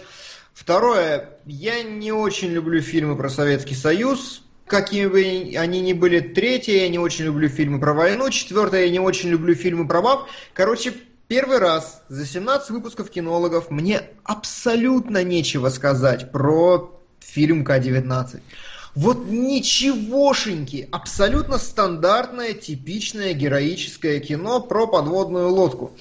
Единственное, мне интересно, как ее снимали, потому что постави там нормально все за светом и снимали явно в настоящей подводной лодке, это видно, декорация очень крутая, но хрен знает, как выставить освещение в подводной лодке, там же тесно. Это все, это единственное, что... Я честно, я, я слушал диалоги, я пытался вглядываться в сценарий, находить какие-то интересные... Ни хрена интересного для себя не нашел. Обычный, типичный героический фильм, который, про который тупые бабы пишут на кинопоиске. О, господи, это же фильм про дружбу, про, про все хорошее в мире. Это 10 из 10. Хорошее кино, мне про него говорить вообще нечего. Ну, на самом деле, примерно те же эмоции снимали действительно в настоящей подводной лодке, камеру привязывали к рельсам на потолке. А, и если приглядеться в некоторых сценах, их видно, их выкрасили как бы в тон с потолком, ну, чтобы не сильно бросалось в глаза, но они там есть. Свет расставляли, ну, тоже, видимо, как-то как-то так. А, подводную лодку, по-моему, у России как раз купили. Да, какую-то список. Если не ошибаюсь. Не, да. не, может не, не К-19, да не может быть точно. Э, не К-19, не какую-то там дос, достраивали ее, чтобы она была похожа на К-19. Это прям да, было да. сказано. Нет, Бигела вообще упоролась, я читал, она специально встречалась с выжившими людьми с К-19 и специально да. слушала, что они ей рассказывали, чтобы прям достоверно все замутить. В итоге переврала нахер половину, но да, Who она перебрала до хера. Э, причем э, выжившие, им не, нрав... не понравился сценарий, все как бы его ругали, сказали, что за говно, что вы все перевираете, э, какие-то пистолеты, наручники, пистолеты там хранятся типа только в каком-то определенном вообще тайном месте, о котором знает там что-то один или два человека, что ли. Э, наручников вообще не бывает, по-моему, на, на подводных лодках. Вот. И, в общем-то, ну, очень были недовольны. Когда потом посмотрели фильм, большинству он в целом понравился, ну, то есть, ну, как вот героическое кино, да, но э, они охерели с того, как его именно э, голливудизировали. Вот про эту как раз, наверное, выжимание слезы. Единственное, я что-то не понял, где ее там выжимали, потому что ну, что-то ничего а мега вот, грустного а я, я вот там тебе не, объясню. не уловил. Я думаю, что сперва надо немножко рассказать про сюжетец, а, давайте я тогда... Ну, давай. Раскелебрычу давай. нечего сказать. А, вот. Значит, холодная война между СССР и Соединенными Штатами. А, каждый мерится размером своего ядерного арсенала. И у американцев появилась подлодка, которая могла бы стрелять по советским целям ядерными ракетами, при этом находясь где-то вот у берегов да, Советского Союза. И нужна была ответка. И ответка нужна была быстро. Поэтому решено было сделать атомную подводную лодку К-19. Но делали ее, заканчивали в спешке. все там постоянно шло не по плану, и вообще это как бы исторический факт, а фильм снят на основе, скажем так, исторических событий, что К-19 самая вообще аварийная подводная лодка из всех, которые была, ну, по крайней мере, в Советском Союзе точно. У нее там еще при постройке куча народу помирала, там задыхались какие-то маляры, в общем... Да, но только в фильме говорили, что их 10, а на самом... Ну, в смысле... Четверо или типа трое. Да, по-моему, то ли трое. Э, при окраске трюмов вспыхнул пожар, два человека погибли, и после возобновления покрасочных работ задохнулась женщина-маляр. Ну, там понятно, что немножко преувеличили. По-моему, кстати, вот разбив... не разбившаяся бутылка шампанского это было прямо? Вот не знаю, не знаю. Ну, где-то я, я читал, что вроде как это было. Ну ладно, не буду точно говорить, было или нет. В общем, задача какая? У нас э, есть э, Старпом, которого, ну, которого назначили Старпом, это Лиам Нисон, поэтому фильм уже хороший. Вот. Э, он, значит, с командой со своей, в принципе, в таких хороших отношениях, да, он должен был быть вообще командиром подлодки, но его в итоге сместили на название Старпома, а прислали Харрисона Форда за место команд... Ну, чтобы он занял место командира. И задача его вывести, значит, К-19 в первое свое плавание, провести тестовый старт э, ядерной ракеты баллистической, чтобы доказать американцам, что у нас есть тоже, значит, это оружие превентивного, этого, не превентивного, как он, наоборот, ответного, ответного удара, что если вы по нам пальнете, мы пальнем по вам ответ. В общем, ну, должна была такая вот показушная, скажем так, задача была у этого у этой подводной лодки, у этого путешествия. И Харрисон Форд, он очень такой, как сказать, строгий, он ко всем там относится с пренебрежением, он постоянно всех э, гоняет, тестирует, э, э, чтобы там тушили пожар, ну, этот, ну, симулирует аварийную да, да, да, да, да. Вот, постоянно пытается испытать лодку. Секундочку, позвольте. Что-то что неизвестный кто-то. Постоянно пытается испытать лодку, постоянно выводит ее на грань возможностей каких-то крайних, постоянно всех терроризирует, его, в общем, не любят. А Лема Анисона, наоборот, любят все, кто только можно. Он как бы капитан корабля, он выполнял обязанности капитана. И на этом строится весь основной конфликт всего фильма, что один капитан, которого нужно слушать, второй капитан, которого все любят. И ближе к концу начинается что? Ломается тот самый ядерный реактор. Причем ломается к чертям вообще. И его нужно чинить только там, внутри, в самом реакторе. Я не знаю, как это правильно сказать. Э, и люди, которые туда заходят, вот тут как раз вот начинается выжимание слезы, просто кошмар. Начинает играть трагичная музыка, такая ты ды дын Люди туда заходят, значит, чинят, и их уже обугленными буквально вытаскивают. Они там на ошметке разваливаются на ходу. Приходит вторая смена. Да. Приходит вторая смена. Ты уже, я так понял, начинаешь рассказывать про реактор, да? Уже, да, приходит вторая mm-hmm. смена музыка еще более грустная, и людей опять вытягивают в ошметках всех. И заканчивай давай. Ну, вот я как раз хочу вернуться к тому, да, можно сказать, что они тут выжимают слезу, действительно, но в этом была и задача, на самом деле, показать вот этот вот э, героизм, э, людей, да, просто вот отдавали всех себя. И, кстати, все, это реально действительно произошедший случай в первом походе К-19. И 8, по-моему, человек э, вот э, чинили таким образом реактор, и все они погибли там где-то в ближайшие там 7-8 дней. То есть все вот это было по-настоящему. Именно поэтому, мне кажется, они старались вот давить на эту чувствительную струнку души. И вот мы смотрели вместе с Инной, и где-то вот на моменте второй ходки бригады она сказала, что она, ей тяжело смотреть дальше. Прям вот... Да, разумеется, тяжело, потому что это давит на мозги просто кошмар. Они используют все самые грязные ну, а, а почему, приемы. Они, они добиваются нужного, мне кажется. Поставлена была такая задача. В чем... Хорошо. Я, я не понимаю, почему ты это как-то негативно поставил. Я вот не знаю, я не уловил там никак... Возможно, потому что я только вернулся с концерта Циммера, да, я там был весь на эмоциях. А я, кстати, пару раз меня на Циммере прошибло на слезу. В жизни такого Макса не было. Макса прошибло что... на слезу, да ладно, серьезно. У Прикинь, нас от музыки. Уника... Уникальный от случай. Да, вот. А, то есть здесь я что-то этого, ну, как-то так не заметил. Мне не хватило, меня не додавили. То есть, да э... тебя на цимере просто выдавили всего, видимо. Возможно. Все вытекло, возможно. что могло. Поэтому здесь я этого не уловил. Но, как бы, да, действительно сложный, ну, такое сложное решение, да, там даже один из э, матросов, который вроде как вообще заправляет этим реактором, ну, то есть следил там за ним, он вообще при виде того, как радиация там убивает людей, он не хочет туда идти, но в конце концов э, героически, в принципе, вообще всех спасает, потому что поломка, ну, первый раз они там сварили всю, всю эту охлаждающую систему, система, и она работала, но потом ее прорвало, и, в общем-то, он пошел и в одиночку ее починил, при этом облучившись как бы до смерти. Да, они все там облучились до смерти, на самом деле.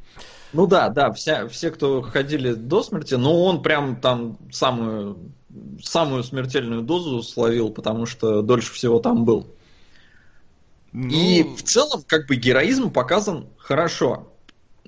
Потом вот этот там суд, э, непослушание капитана, потому что Москва приказала оставаться на подводной лодке, а они все перешли, и потом там, э, по сути, ну, под трибунал отдали этого капитана, но его оправдали, но он больше никогда не э, руковод... никогда не был капитаном подводной лодки, все такое. И, в общем-то, в конце у меня возникло, не знаю, ну, несколько вопросов, но главный, главный реально вопрос – Какого хрена это сняли американцы, а не русские? Русские и... не могут в кино. Вот не надо. Курс был хорошим. Кто?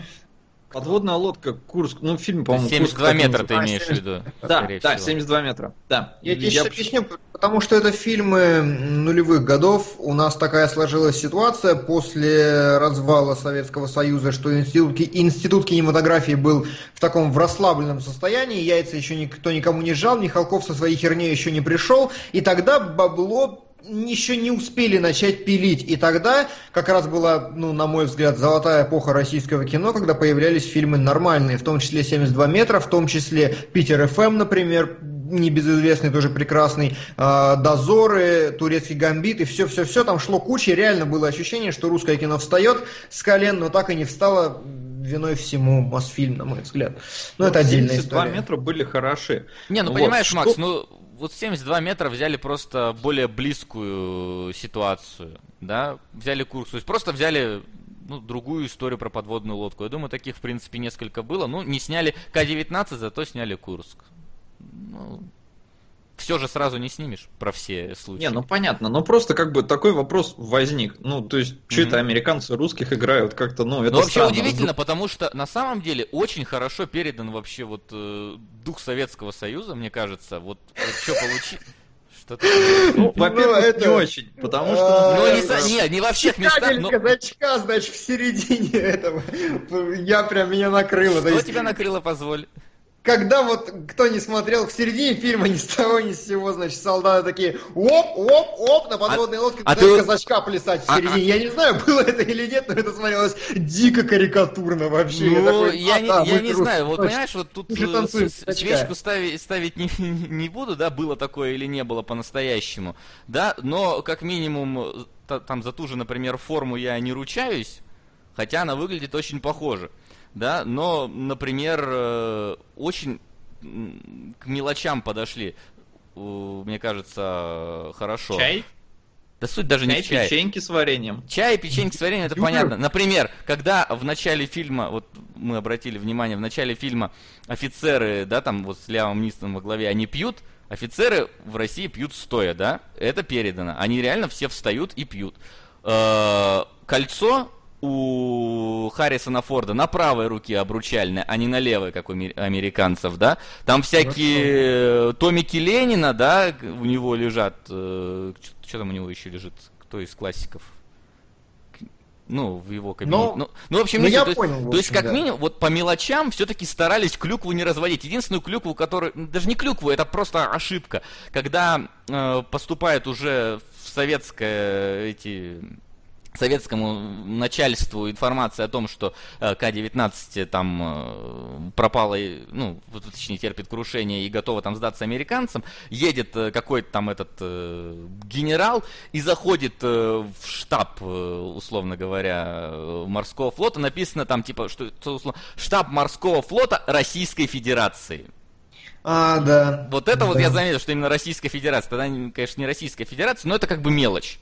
Там, как, по крайней мере, не Фома Кинеев, а вот это вот все. То есть, как, как не, мне ну, кажется, как плане... минимум там был, были консультанты, которые, ну, все это... Нет, Бигелоу любит упарываться, однозначно. Э, в этом смысле ей нужно отдать должное, вне всяких сомнений.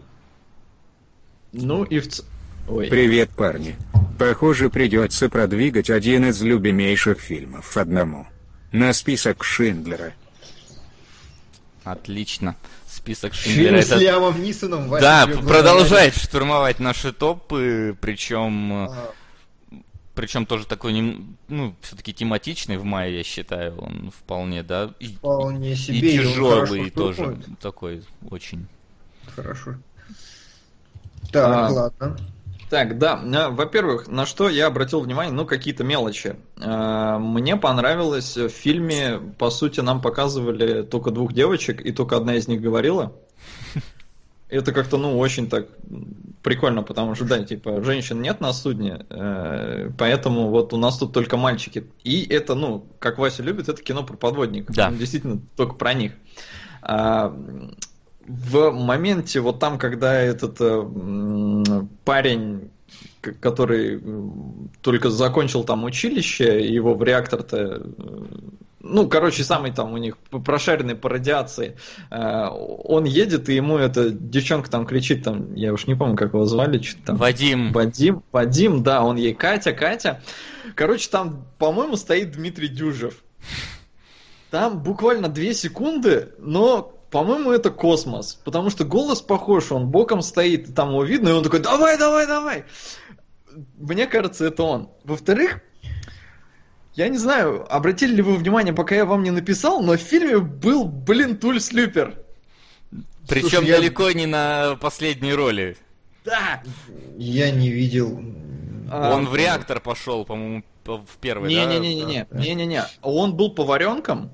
А, да. А, и э, когда радиация там уже херачила, они сидели как бы на подводной лодке, когда она всплыла. Э, он сказал, что он не пойдет э, больше внутрь, и он прыгнул в воду. И по идее он поплыл к американскому кораблю, но, по-моему, он умер. Да, конечно, вода ледяная, он там в шапке-ушанке. В таких условиях умирает. Ну, по-моему, он вы... показывал жопу, да? Ну, жопу там все показывали. Ну, как бы, но его жопа, она особенная, да. Вот, но что самое забавное, э, это, эту роль он играл э, до Тульса Люпера. Тульс Люпер был дальше. То есть чувак что-то скатился, да? Ну, может, наоборот, возник. Может, он показал жопу, ему понравилось. Э, Причем это особенно, ну, э, забавно на фоне того, что тут он как бы такой, не, нахер эту радиацию и прыгнул в воду, а в Тульсе Люпере он наоборот искал уран. Да, может, да, пока да. он плыл, он подумал, а может, радиация была и не так плоха, слушай. Это, знаешь, дух его просто перенесся в этот фильм и, да, хотел поближе к урану. Мне кажется, вполне трактовка. Но в целом, как бы, я согласен абсолютно с Келебричем. Типичное такое стандартное геройское кино. Мне понравилось, что не засрали как-то особо Советский Союз, хотя были там такие моментики. Но их совсем мало, на них внимания не обращаешь. В общем, годное кино про подводников. Да. Не знаю, на, нам на самом деле, наверное, все-таки для сравнения надо было бы посмотреть Boat как-нибудь. Да, да, вот я, я ее до сих пор не видел, она у меня давно скачана, давно лежит какая-то лютая режиссерская версия, причем там какой-то, по-моему, у нее лютый хронометраж. Да, равный по, по ходу одной подводной лодки, да, вокруг, вокруг океана. Ну, типа того. Вон, кстати, подтверждает, что это действительно был Дюжев. Дюжев подтверждает у нас в чате, что это действительно был он. Это я, да. Но... Так что меня не, не подвело. И да, а, ну насчет девочек, да, там было всего две девочки. Одна кричала Вадим, и это единственная девочка, которая говорит, а вторая разбивала бутылку и, блин, не разбила. Бабы. Единственное, что you had only one job. Да, да, и, тут, и, и тут лохануло. Но думаю, мы, в принципе, все сойдемся на мнение, что ну, а разок можно посмотреть. Не стыдно. Даже, даже если понравится, можно и два. Я, например, по-моему, уже в третий раз вот сейчас К-19 или четвертый за свою жизнь посмотрел, и мне в целом нормально. Ну ты любишь вот. фильмы про пожарных? Да, я, я люблю фильмы про специфику профессии. Мне, то есть я помню, что я, я и про подлодки тоже так же люблю, почти как про самолеты, потому что я помню смотрел, ну вот кроме этот Dustboat, который я как-то вот упустил, я смотрел кру- Крушение было про подводную лодку, было этот Охота за Красным Октябрем про подводную лодку. Я вот, смотрел Ю-571. Я, да, а я, я еще играл в Ю-95. 95, да. Не, у меня Ю-571 была на кассете, причем э, я вот не помню, я пошел покупать кассету, и я хотел какую-то конкретную про подводную лодку, какой-то конкретный фильм, но я не помню какой. И он такой, да вот, вот, Ю-571. Я купил, посмотрел, ну, короче, это нифига не тот фильм, который я хотел, но по моей вот памяти он тоже был ничего такой. Ну, угу. подводная лодка это просто очень серьезный сеттинг, и если туда кто-то снимает, скорее всего, они знают, что делают. То есть какой-нибудь лошовый режиссер в подводную лодку не полезет. Вот. Ну, я а думаю. насчет этого я еще вспомнил, ты говорил, что Советский Союз показан э, хорошо. Э, сами матросы, ну, которым, в общем-то, выжившим, которым там Бигелоу показала фильм э, и сценарий, все заругали то, что там пьяный был на борту. Типа у них, ну, это, это как-то там, типа, вообще невозможно. Mm-hmm. не, я же не говорю, что там доска... Я именно про мелочи. Ну, понимаешь, это не совсем советский союз в этом, в этом плане. Я именно про такую, знаешь, атрибутику того, что там. А, Но не стыдно. Короче, не слушайте, стыдно. А вот Пророк спрашивает, вы смотрели «Поднять перископ»? Очень хороший фильм. Это порно-ремейк? Или что? Не знаю. Я впервые слышу про «Поднять перископ». Нет, не видел. Ну ладно. Окей. Проблема Хоть... еще подводных лодок, то что все фильмы подводных лодок это обычно фильмы про крушение, и иногда их очень легко запутаться в них. Да, может быть. Ну что, сходимся на том, что фильм нормальный, но не какой-то выдающийся особо какими-то с отличительными чертами. Да, в отличие от э, нашего следующего фильма. В отличие от... Гражданин Кейн, дамы и господа. Значит, фильм, который мне в меру нравится, скажем так, э, хороший, отличный, гениальный и все такое. Но вот вопрос, действительно ли это сейчас стоит рекомендовать, как, господи, обязательно смотрите, как лучший фильм в истории кинематографии. Можно и я сразу вообще... скажу? Нет, не Подожди. стоит. И, и откуда взял, взялось вообще такое отношение к нему как к лучшему фильму в истории кино? Можно я, а. я выдвину свое мнение, потому что, ну, вот так вот, потому что я не знаю, насколько оно истинно. А, поскольку все-таки фильм 41 -го года, да? Нас да. всех не было в 41 году, всех ну, вообще, кто здесь присутствует. Вот, поэтому мы не знаем, какие, ну, не, в смысле, мы можем знать, конечно, если смотрели, но обычно мы не смотрели фильмы до 41 -го года, да? Вот, и поэтому мы ну, слабо себе представляем, как выглядели в целом фильмы до 41 -го года, да? И я вот предположил, что могло быть в «Гражданине Кейне», э, ори оригинальных какие находки могли быть в «Гражданине Кейне», которые действительно сделали его, ну, вот таким вот э, да, известно. тогда подожди, я понял твою логику, но оставь эту теорию, пока мы не, не обсудим сам фильм, как-то про него не расскажем, а ну, потом окей, уже давай, будем... Тогда. Хорошо, хорошо. Значит, э, ситуация такая. Некий гражданин Кейн нам сообщает в самом начале фильма газетные вырезки, такие, такую короткую хронологию. Рассказывают, что это медиамагнат, у которого есть э, собственная сеть газет, через которых он вещал правду на протяжении долгих лет, потом попробовался в политику, но не смог, потом женился на певичке э, и умер. Вот как бы замечательный человек был. Э, очень влиятельный и очень все. То есть, по сути, нам в первые 10 минут фильма пересказывают весь сюжет. Потом начинают его разжевывать более детально. Причем разжевывать очень интересным образом. Э, когда хроника заканчивается, показывают, что это на самом деле такое оп, искажение пространства, это было все на экране, значит, проектора, и на самом деле куча людей сидит в зале, они только что посмотрели эту хронику и решили, что репортаж, ну, сыроват такой, типа стандартная хроника, нужно что-то более скандальное. И они зацепились за слова, которые говорит э, Кейн перед своей смертью непосредственно. Э, бутон розы, плюс-минус. Там Роузбад. Роузбад. Ну да, бутон да. Э,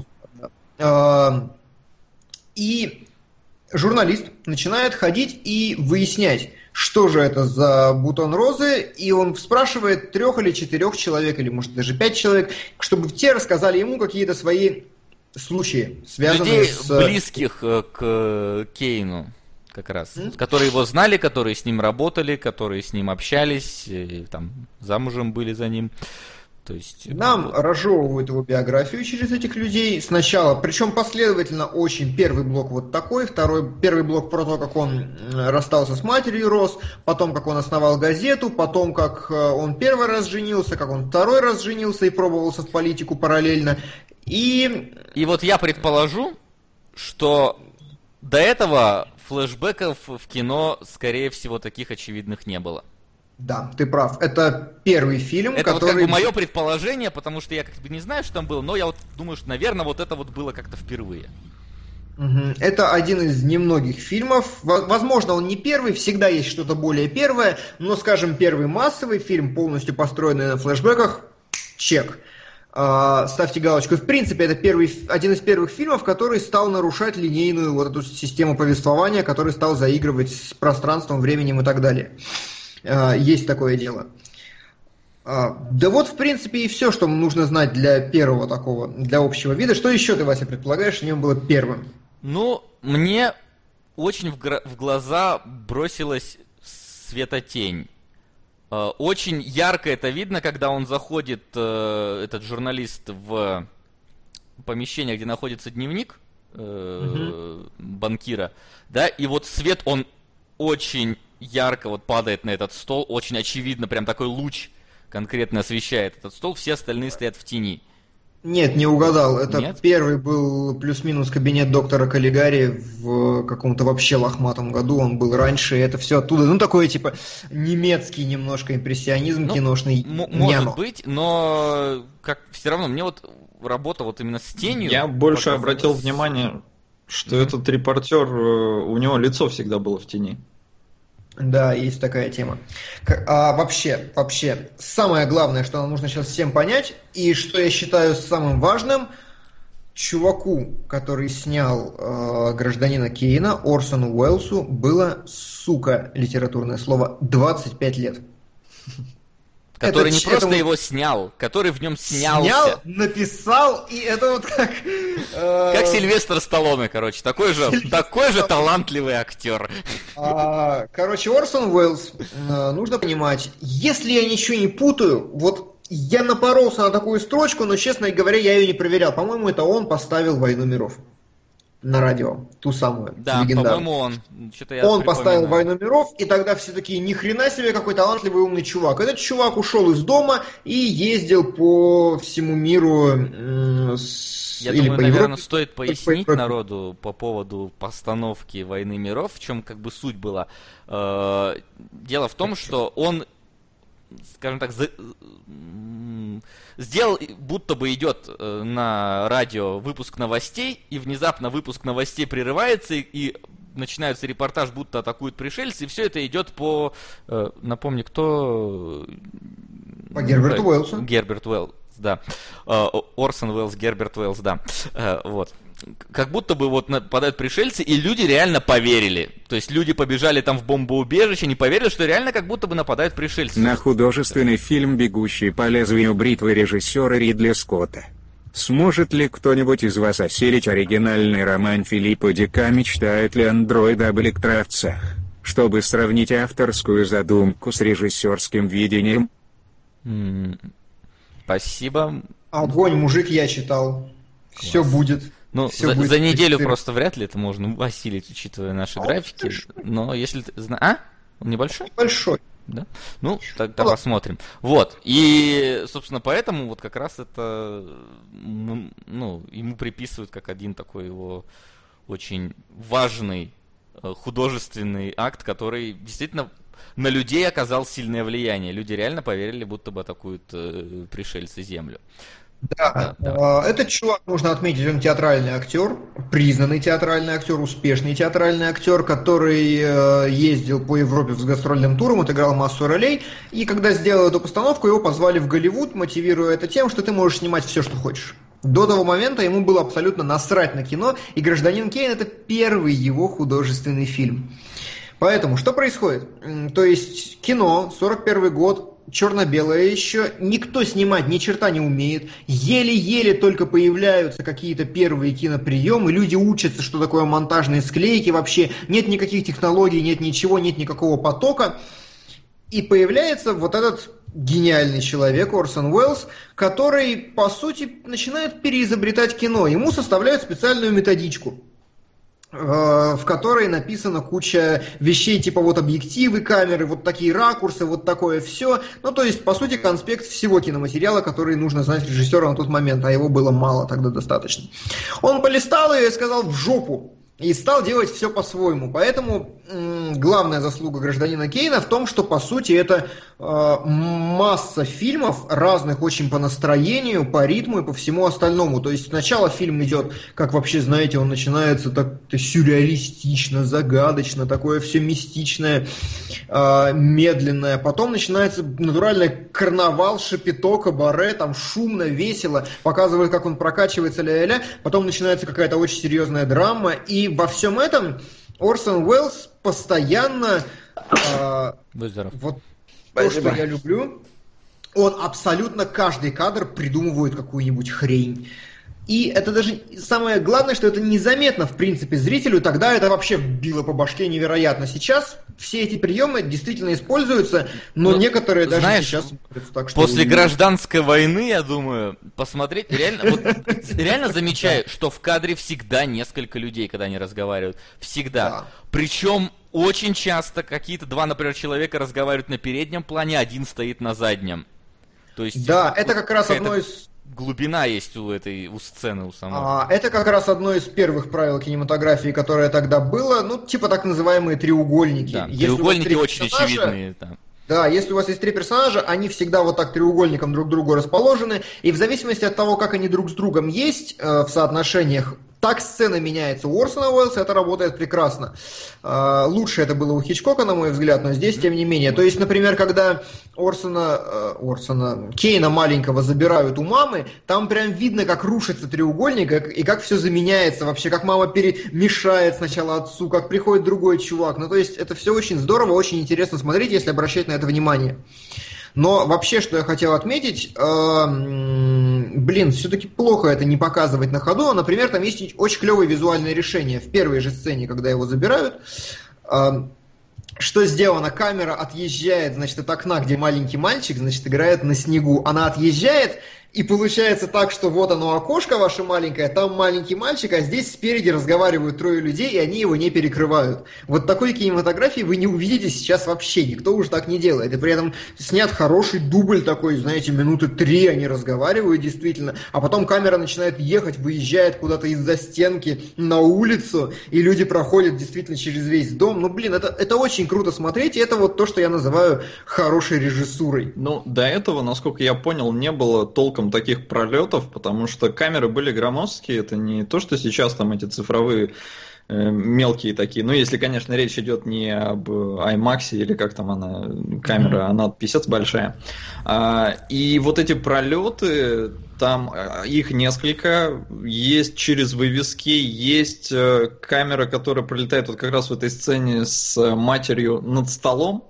И, короче, для этого им пришлось стол раздвигать то есть mm стол раздвигается, проходит оператор, и пока еще в кадре не видно, что как бы под ним, они стол сдвигают, и все, и вроде как бы камера отъезжает, стол целый, все хорошо.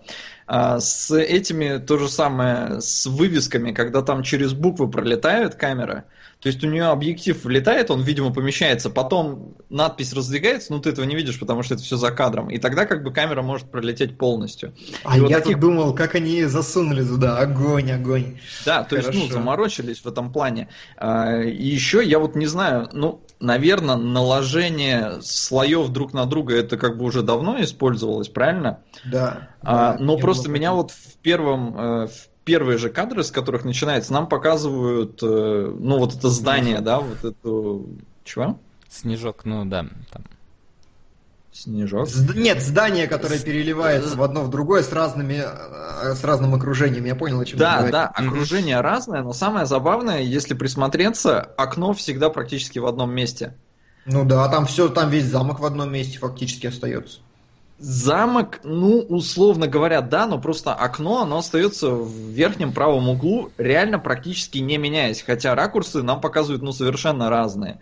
Ну и потом как бы все к этому окну-то и подводится. И ну, нам показывают мертвого Кейна, который лежит на кровати, и тоже как бы это окно там сначала свет гаснет, потом включается. В общем-то, акцент сделан на окне, и вот это все как бы смотрится очень органично. Но на это, опять же, тоже нужно обратить внимание. Потому что если mm-hmm. просто смотреть, ну просто перед тобой картинки меняются. Но в них а... есть вот такая задумочка. Еще касательно просто прорывных вещей, которые были. А, первый был фильм «Гражданин Кейн» был первым фильмом, где Орсон Уэллс использовал факапное расстояние, или как-то называется фокальное, но факапное мне нравится больше. А, короче, фокусное расстояние он расширил, чтобы вам было понятно, до состояния мыльницы современной. То есть мыльница, она сейчас, у нее так выстроена вся оптика, чтобы она щелкнула все четко.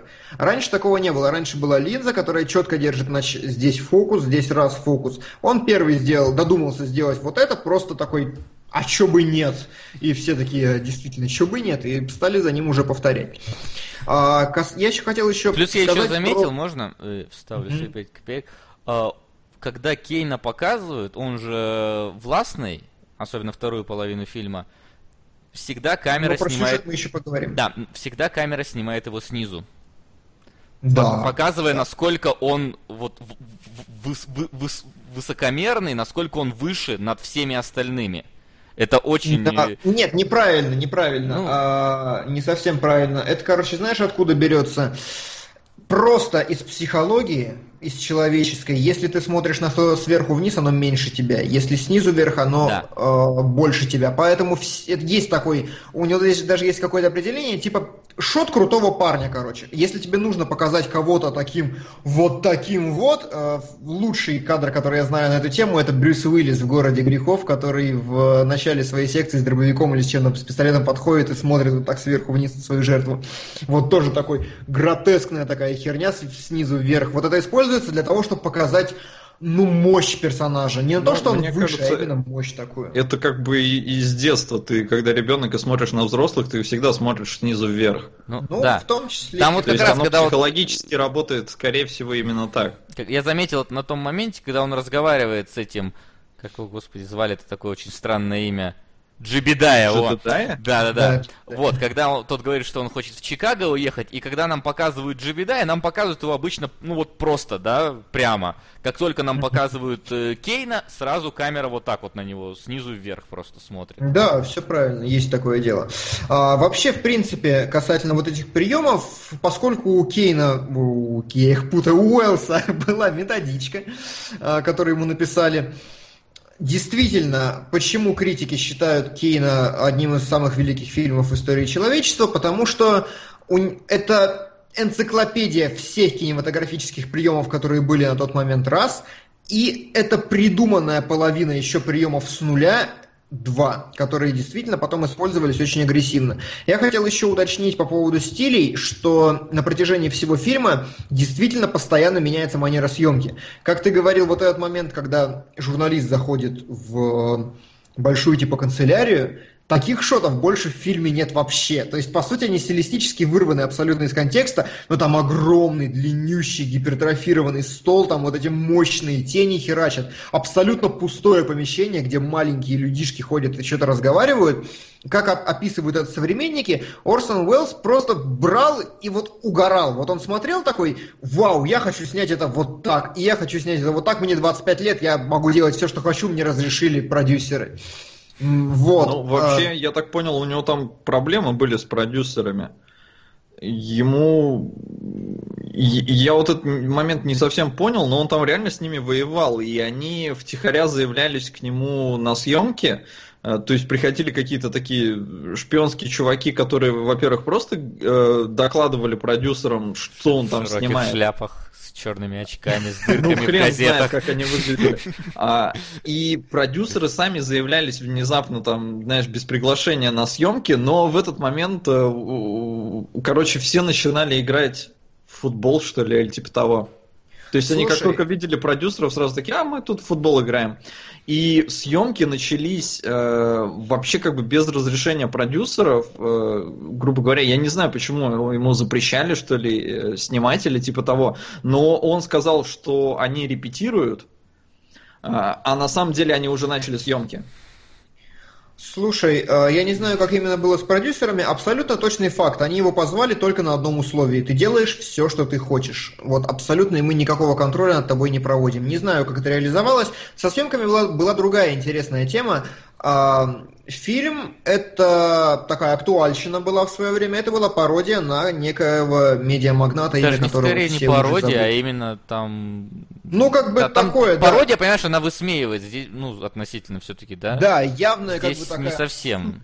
Что, э, все увидели в этом некоего действительно первого медиамагната. Который как который... раз придумал желтую прессу. Да, и который, которому дико не понравилось, что про него снимают кино, и вот который реально приложил до хрена усилий, чтобы фильм не вышел. И, э, в принципе, у Кейна был ограниченный прокат, просто потому что его не пускали, его не хотели брать, чтобы, потому что боялись этого медиамагната. Но в итоге прибыль он все-таки принес какую-то. Ну, он, кстати, по-моему, херово прокатился кино. Ну, вот именно потому, что его не брали ни в какое кино. Но там получилось так, я понял, что этот э, отец желтой прессы условно Все. говоря. Он фильм бойкотировал всячески, но э, Уэллс успел показать каким-то ребятам там, которые, у которых есть связи, короче, в кругах именно кинематографа, и они сказали, типа, нам пофиг, что там этот будет делать, все, мы твой фильм прокатим. То есть только потому, что он успел показать. Ну, Иначе... очень, очень символично так, что в фильме, да, он э, Э, показывает нам, как э, главный герой путем манипуляции да, с э, информацией в прессе да, строит людское мнение. Да, и как раз, собственно, это и случилось с прокатом фильма. И, и... Не знаю, а что там было с прокатом фильма в прессе? В смысле, ну так владел же этот чувак. Э... Нет, а ты говоришь, а в прессе какие-то манипуляции с общественным мнением? Ну, нет, точно так же. Нет, почему? Он бойкотировал в том плане, что в прессе, он же владел как раз газетой, он старался максимально вообще очернить этот фильм.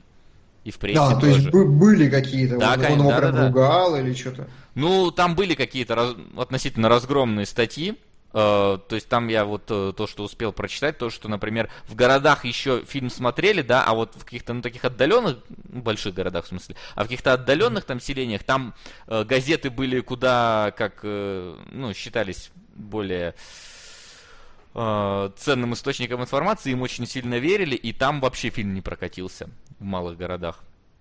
Где люди Очень... читали как раз газеты вот этого вот э, магната нехорошего. Да, может быть.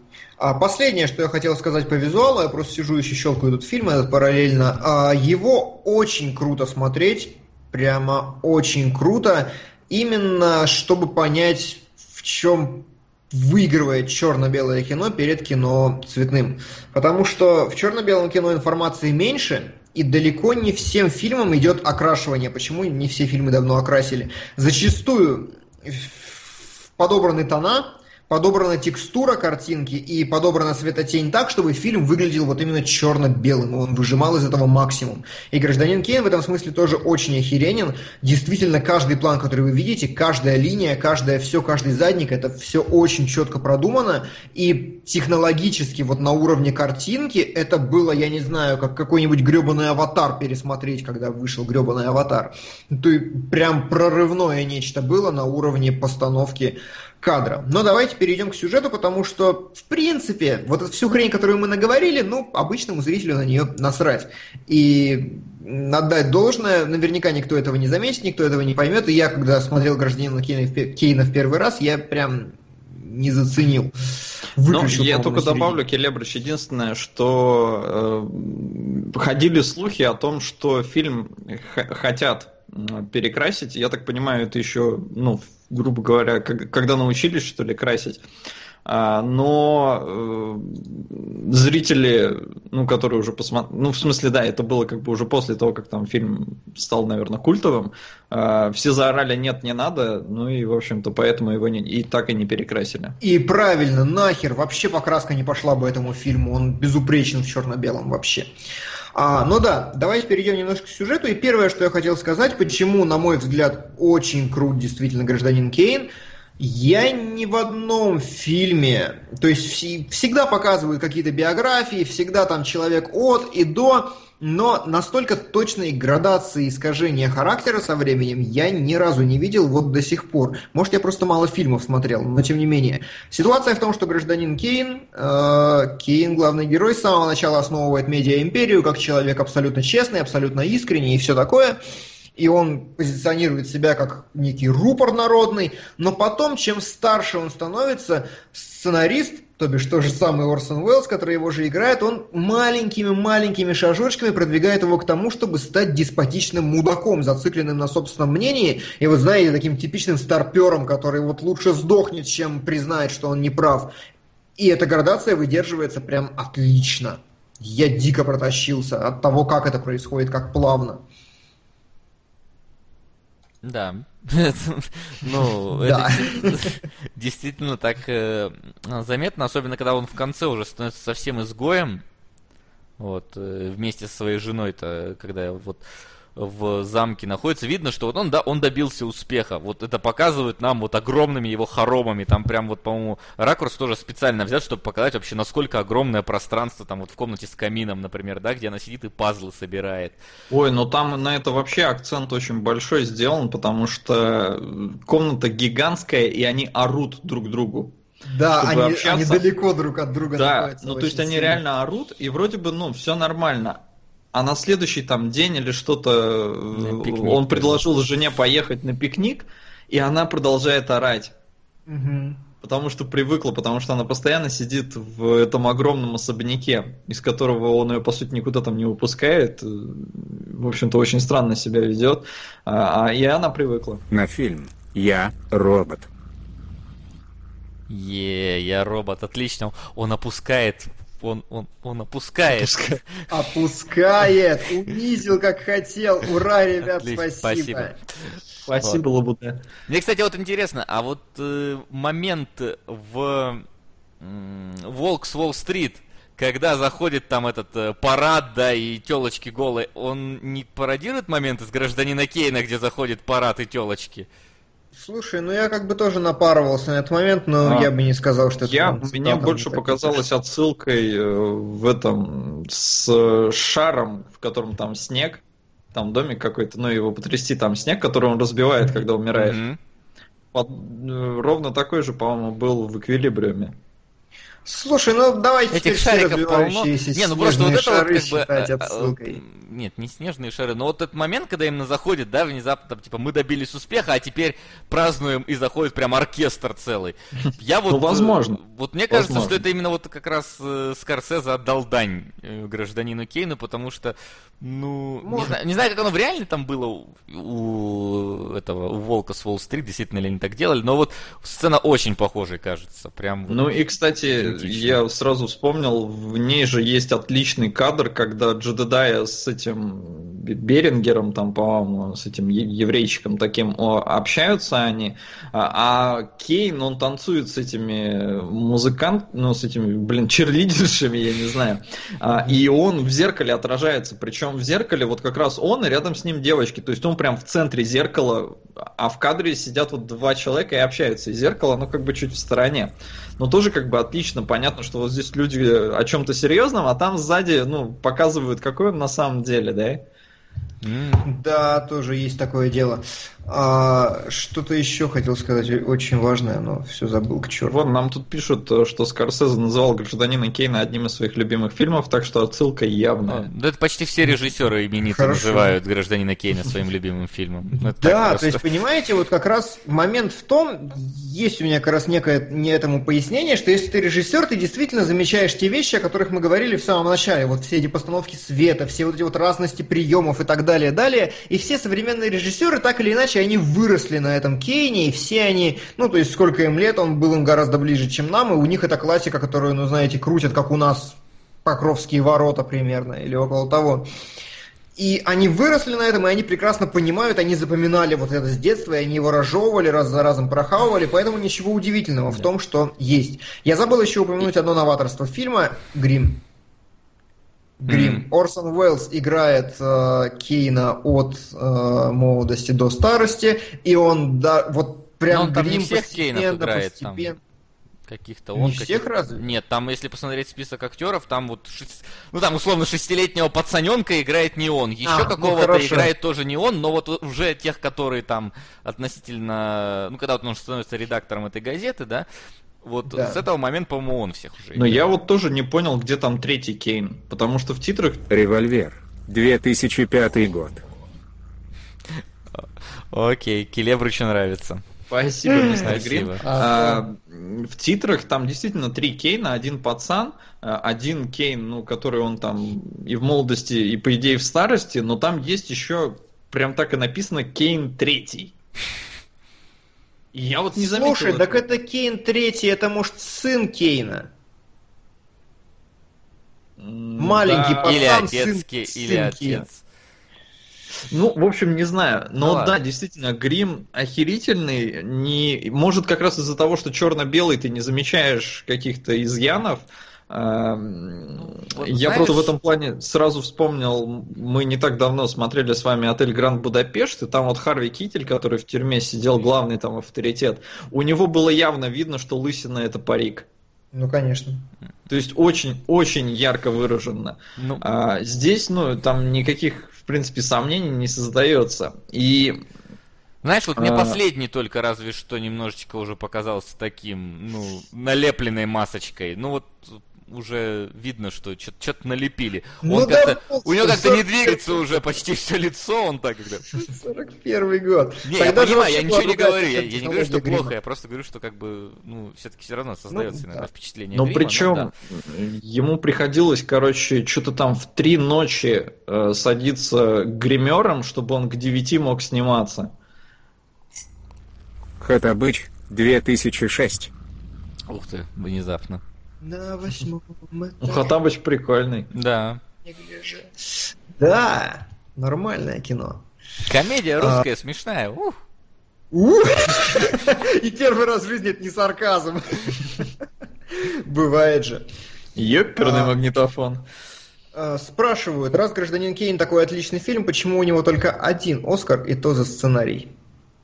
Да, это как бы типичная ситуация. Почему, я не знаю, там этот бойцовский клуб, например, провалился в прокате, а сейчас считается шедевром. Оно как бы некоторое со временем. Тут вот, если там действительно были такие терки с этим медиамагнатом, то вполне он мог э, подпортить. Кстати, вот, наверное, в этом и дело. Награда это же все равно субъективная вещь. Даже если его выбирает команда, это ни, ни разу не объективное решение, поэтому... Да, есть такое дело.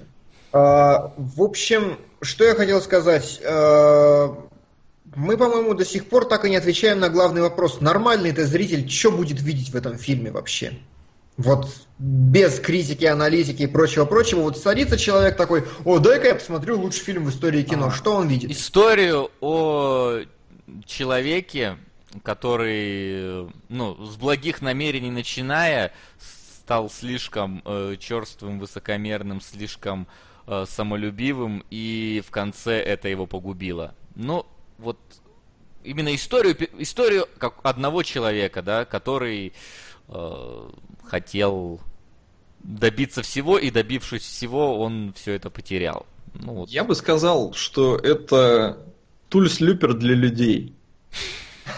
Потому что персонаж прикольный, но снято хорошо. А как бы Тульс Люпер персонаж прикольный, но снято писец как.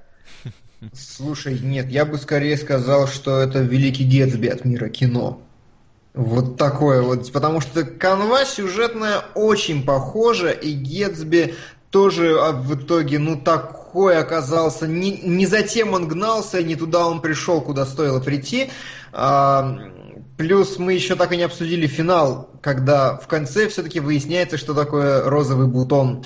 Никто из персонажей фильма этого не узнает, никто так и не смог ответить на этот вопрос, но зрителю показывают, что в итоге, когда Кейн стал уже зажавшимся ублюдком, который женился на этой певичке, всем пытался доказать, что она хорошо поет, хотя все знали, что она плохо поет, когда он начал врать через свои газеты и все остальное, перед смертью он э, увидел этот снежный шарик, и, я так понимаю, вспомнил свой дом, где он да. рос в самом-самом детстве, и сказал розовый бутон, потому что так назывались его санки, которые отправляются в печь последним кадром фильма. И с и этим, проблема... собственно, он, наверное, отправляется в печь и весь персонаж, можно сказать так. Ну тихо, тихо, он же не еврей. А, я, кстати, 41 год, Максим, тогда еще не, не так это было. Когда снимали этого еще да. никто не знал. Вот. И, э, ну что, мне кажется, в конце просто он, видимо, осознал, э, что в своей жизни, ну вот как ты правильно сказал, не затем гнался, вспомнил какое-то свое детство, когда он еще был просто беззаботным. Может, захотел туда переместиться, все начать сначала и ты знаешь, Вообще, мне, на этом фильме... очень нравится трактовка, которую дают сами авторы фильма, когда практически перед самым финалом они говорят, ну, вообще-то мы привыкли к тому, что жизнь героя это какая-то единая линия повествования. На самом-то деле нет. Возможно, просто ляпнул какую-то хрень и все. И я склонен считать, что плюс-минус это было достаточно близко к тому, что действительно закладывал Уэллс. Не, Мне ну, кажется, это было бы сляпнул, достаточно остроумно. Сляпнул бред и все, это, конечно, можно, но это... Ты Нет, же знаешь, ты знаешь, что в таком неинтересно копаться. А, это да, просто тот момент в том, что э, Орсон Уэллс это чувак с очень нестандартным мышлением, и это надо понимать. Он прямо остроумный, он э, действительно был готов изобретать всякое, и мне кажется, что он, ну, типа изобрел МакГаффин своего рода, он связал этим сюжет, но я думаю, что он сам не придавал такого огромного значения, именно вот, вот отсылки к Роузбад, просто ему это показалось таким, типа, ну, романтичным. Может да. быть, это, знаешь, э, как раз-таки, опять-таки, Э, можно сказать, э, референс в сторону желтой прессы, что вот, знаешь, как там типа, вы не страшная тайна такого там Филиппа Киркорова, на самом деле его шляпу зовут, и вот тут, слушай, вот он сказал, это, наверное, что-то значит, давай, чтобы было, знаешь, заголовок такой, перед смертью, там этот, Кейн сказ говорил о, и вот расследование о. на тему, вот может быть, так он это пошутил. Может. Сол, ты что-то хотел сказать на эту тему? Да, ну тут, во-первых, забавный комментарий был, Санки символизирует, что персонаж скатился. Мне очень понравилось. А, не, во-первых, была какая-то теория, что Роузбат на самом деле, э, так он называл вагину своей певички, ну, это слишком плоско. Вот. Ну, блин, а, не, ну если подожди, если бат, то может быть не вагину, а... Нет, там бат. Ну, нет, нет, так он же сказал, он же произнес. Я считаю, что лучший фильм «Достучаться до небес». Отлично. И Мы... есть много людей, разделяющих твое мнение, чувак. Я не против обсудить этот фильм. Да, а, да спасибо большое. А, в общем-то, еще что, Роузбад, само слово Уэллс придумал, я так понял, ну, в смысле, именно воспользовался, потому что так звали собаку какой-то его знакомый, что ли, или типа того.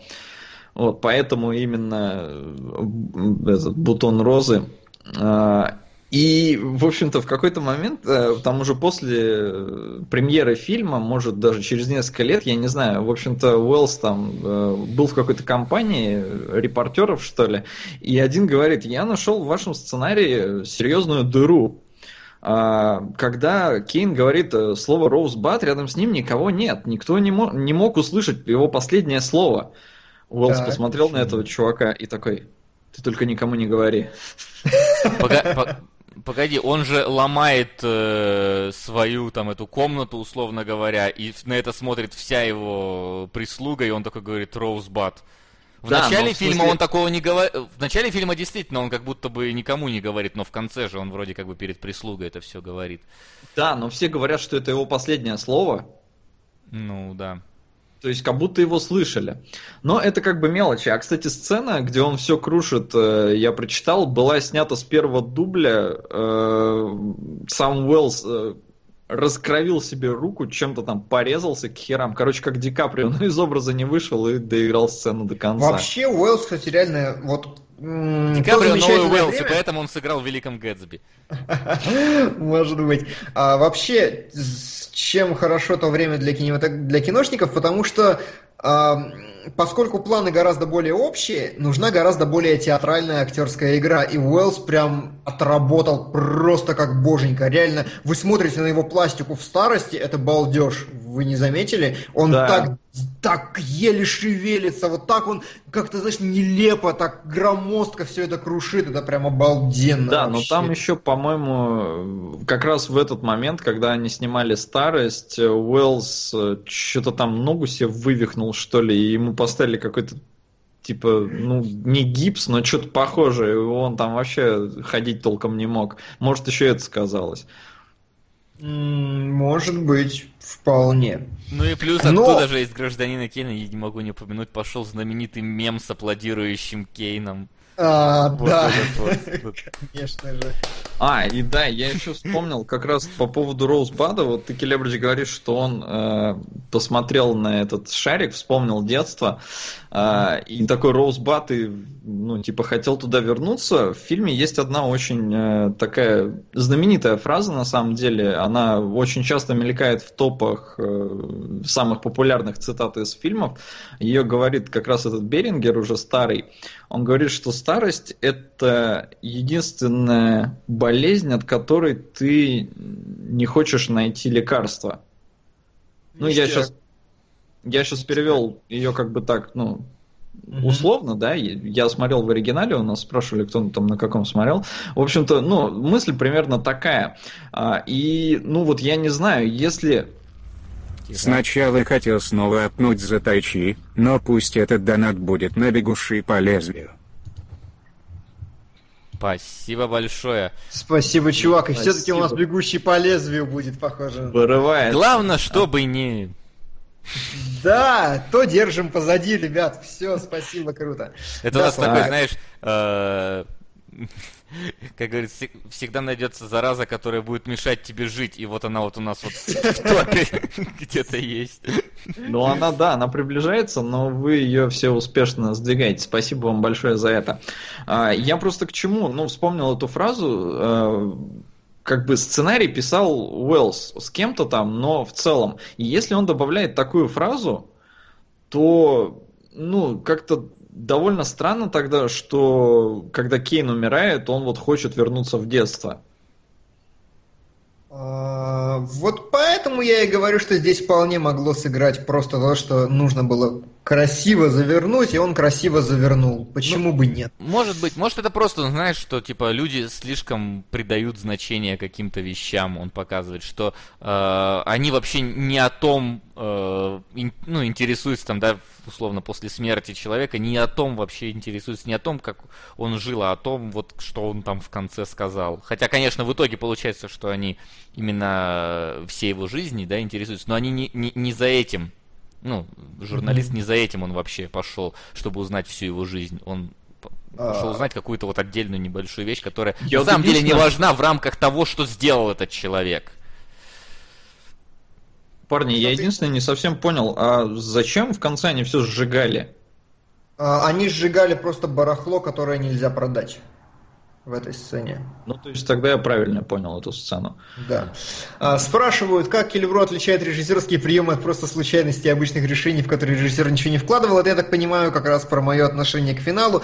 Никак, просто вот здесь мое отношение. Понимаете, вот это момент, который трактовать можно как угодно. И мне вот ну, не знаю, но чувствуется мне так, что в этом нет какой-то великой философской, великого философского посыла. Потому что чувак весь фильм снимал, как я уже говорил, будем завершать, поэтому я повторюсь.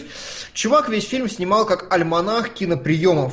Он первый раз в жизни снимал кино, он потрясающе умен и потрясающе талантлив, что подтвердила вся его биография до и после, и поэтому он просто балдел и просто пытался что-то сделать. И мне видится, что он сделал инновационную форму вообще подачи сюжета и как-то ее закруглил так, знаете, ориентировано на попсовую аудиторию, потому что санки из детства, ай-яй-яй. В этом даже не надо, это просто вот на уровне просто образа работает отлично, и ничего глубже я бы здесь искать не стал, и я могу быть неправ, почему бы нет.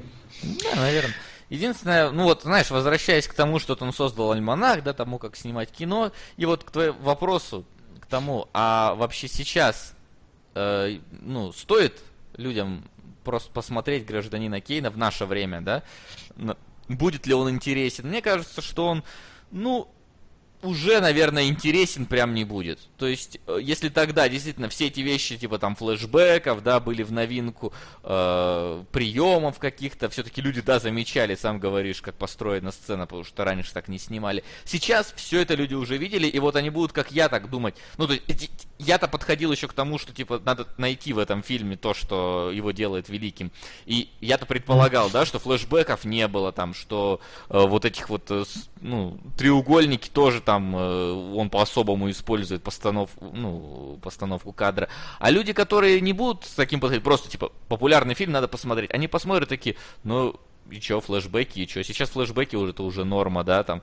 Ну, по поводу того, как э, диалоги построены, конечно, сейчас уже до говорящих голов все дошло, но все равно человек не, современный не заметит в нем без должного копания ви, чего-то великого. Просто увидит историю о человеке, причем, э, да, которая, где главная интрига была в названии санок, и такой, что я вообще смотрел. Ну, но, слушай, но ну, с другой стороны, а фильм, ты говоришь, что ничего такого не увидит, а по-моему фильм классный. То есть даже если исключить все приемы, просто за счет сценария, за счет того, что он очень круто показывает некоторые сцены, и за счет того, что, ну, там некоторые вещи, которые, ну, нельзя не заметить. Как он к смерти идет, это вообще, это богический кадр. А, Уэллс ставит два зеркала, Кейн идет между ними, и там вот такое удаляющееся в глубину пространство, и там миллионы Кейнов, значит, идут такой. Понятно, что сейчас так делали уже часто, но тогда это вообще, и это до сих пор смотрится смотрится просто охрененно. Вы увидите клевую историю с клевым сценарием, вы увидите э, интересного персонажа, вы увидите вот именно, я не знаю, как это правильно сказать. Стронг Кайф, девочка-убийца меньше, чем Слэш Стронг. 1998. Насколько важен сюжет в подобных произведениях и может ли он быть хорошим? Прошу обсудить. ПС есть версия без секса. Но это не спортивно. Тем более вам после европейской эротики не привыкать. Хоть от членов отдохнете. Окей. Отдохнем от членов. Отдохнем от членов. Да, никогда не думал, что мне кто-то скажет такую фразу. Отдохни от членов, слушай. Вот. Ну вот ты говоришь, что да, ты действительно получишь, да, интересную историю, не, заметишь интересные, да, приемы какие-то, но все равно вот на фоне огромного количества снятых фильмов сейчас «Гражданин Кейн» вряд ли человек, который посмотрел его сейчас, назовет прям великим фильмом, да, одним из лучших. Ну, если не Обычный зритель не назовет да. точно. Поэтому, как Но... бы, плюс еще да, там скажут, ой, черно-белое, ой, там вот это так, ну, там, знаешь, как сказать, технологии mm-hmm. не те уже, что я буду смотреть черно-белое, что разукрасить не могли. Вот это 4 вот к 3, да? Да, да, да, вот это все начнется там и, и так далее. Поэтому э, сейчас, конечно, фильм уже устарел.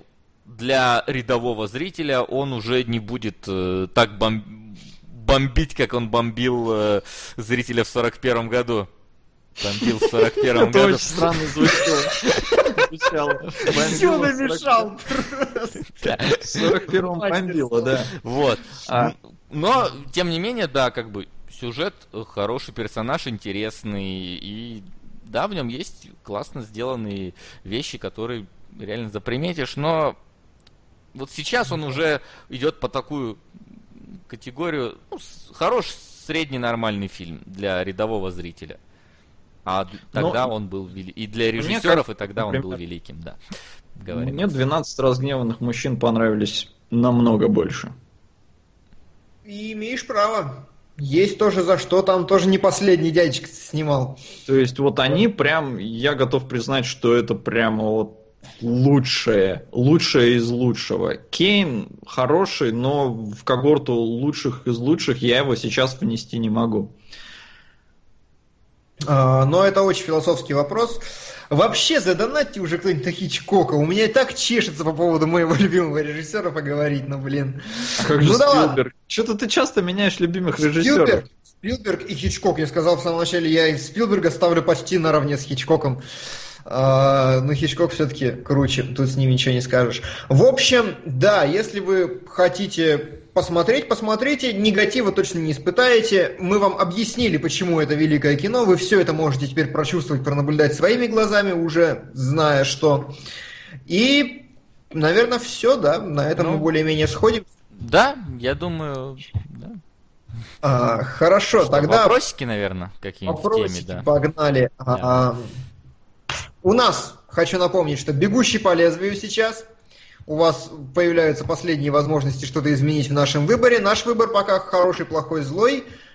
А, или трилогию, или... Давайте определимся. Ну, я за первый фильм. Ну, Это последний фильм. Да, ну в смысле за один я хотел сказать. Но человек очень сильно просил всю трилогию. Ну блин, тут один фильм идет три часа.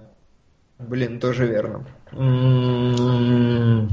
По нему бы какой-нибудь спецвыпуск а. кинологов по всей трилогии. Вот, да, вот может действительно взять только первую строчку и все? И всю трилогию?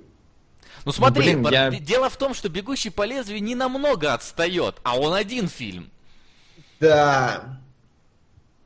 Ладно, давайте так, компромисс ни нам, ни вам. Мы э, обсуждаем «Хороший, плохой, злой», но упоминаем долларовую трилогию. Я ее смотрел лично, мне не влом будет. Я могу о ней поговорить а заодно. Я, кроме хорошего, плохого, злого, вторые два, один, по-моему, из них глядел, а может и не глядел ни один. Вася? Так что я, я смотрел э, второй и третий, по-моему, фильмы. Ништяк, короче, как-нибудь обсудим. Ладно, давайте тогда. Да. Хороший, плохой, злой, потому что иначе мы просто не справимся с этой задачей. Да, и бегущий по лезвию, а, да, получается? И бегущий по лезвию, пока так. Но, но, вопросики. Вопрос к Васе, как персонажу, который один смотрел Рэчет и Кланк. Тебе не кажется странным, что, что Рэчет и... А, один, в смысле, из вас один. Э, да. Меня а... больше смутило, как персонажу. Персонаж. А, значит, да. Тебе не кажется странным, что Рэчет и Кварк в мультике а, Рэчет быстрее догоняет, что Кварк злодей, сам Кварк так и остается злодеем и не превращается в добряка, как в мультике? Еще Я раз позволь... Я спрашиваю, как человек, который не играл в ремейк, но играл в оригинал, там Рэтчет быстрее догоняет, что Кварк злодей, а сам Кварк так и остается злодеем, а не превращается в добряка, как в мультике. Что бы этот набор букв не значил, я не смотрел ни мультик, не играл в игру. А, а так, подожди. Короче, кто-то там, похоже, не злодей. Не-не-не, ну это как бы вот этот вот Капитан Кварк, который бесит весь мультик. Э, Зашкварк. Ну да, но вообще в ремейке он... Э, сюжет, короче, мультика, он, он основан... Он, он сходится с ремейком первой части. Первая часть, там э, сама, самая-самая первая-первая часть, она все-таки сюжетно несколько отличается от того, что нам показали в ремейке. Там и другой и злодей есть, и сюжет несколько по-иному идет, хотя планеты, например, те же посещаешь, и события, в принципе, те же, да, но в данном случае просто ориентировались, я не знаю, мультик ориентировался на ремейк, ремейк на мультик, и все они в итоге ориентировались на первую часть, это сложная вообще комбинация такая, я говорю, по поводу этого в игре еще там шутили, там типа, что мы, мы в игре, которая по мультику, которая по игре, в которой мы были изначально. Вот, и что до встречи в следующем ремейке. Вот, поэтому вещь сложная, но тут как бы первоисточник. Я не знаю, кто из них первоисточник из нынешних, но как бы, все соответствует друг другу в данном случае. Ребят, он чатик просто полыхает, вилы, топоры, давай, все хотят давай, спецвыпуск. хорошо, трилогию. Все, трилогия. значит, ну, окей. Все, хорошо, тогда бегущий... Пока у нас висит на первом месте трилогия «Хороший, плохой, злой». Чатик очень просит. Все, хорошо. Но мы берем ее одну, как бы, да. трилогию. Все, Потому что три фильма, и они длинные. Да. И они очень длинные. Хорошо. А, далее. Подскажите хорошую комедию, желательно малоизвестную. Классический вопрос. Малоизвестную. Да. Ну, этот Redirected, я бы не сказал, что он очень популярен, но он смешной. А в оригинале он, ну, в смысле, наоборот, на русском он как? Перемотка. Нет, это что-то... Нет, ремонт, перемотка это другое, по-моему. Там, не, где они не, фильмы не переснимали. Там рейс перенаправили, я не помню, как его. Может, он так и называется, перенаправили. Перенаправили рейс. Расскажи, что это. А, это, короче, литовский Гай Ричи. Занесло. А, помнишь? А, занесло, да, я ж смотрел. Да, хороший, хороший, действительно забавный. Я пару раз Литовский Гай Ричи это звучит. Ну там так и есть, понимаешь? Реально литовский Гай Ричи прям вообще один в один. Да, хотя, кстати, мне э, очень советовали, у меня все руки не доходят, Zero 2. Преду... Это вроде предыдущий фильм того же режиссера, да? По-моему. Но говорят, что вот он вообще лучше. Zero 1 слабенький, а Zero 2 типа вообще огонь. Угу. А, я лично от себя советую «Любовь и смерть». Это самая смешная комедия Вуди Аллена, где он полностью выстебывает всю классическую литературу русскую. Весь фильм происходит в России, и весь фильм это большая пародия Толстого, Лермонтова и так далее. далее. На американскую и шведскую экранизацию девушки с татуировкой дракона, плюс книгу, желательно. Итого полторашка. Ну хорошо. Ну, давайте, спасибо. не злоупотребляйте. Да, но вот да, в трилогиями там давайте не будем слишком употреблять, тем более еще и книжку. Но окей, как минимум на девушку за, запиши. Американская будет засчитана, да. да. Вот, э, «Любовь и смерть» Очень смешной фильм Вуди Аллена 75 года, очень близкий всем русским, потому что, потому что вы все школьную программу читали. А, я да ставлю... брось. Ну, хорошо, да, я переоцениваю а, Я ставил на паузу, чтобы местами прохохотаться. Моя любимая, наверное, комедия.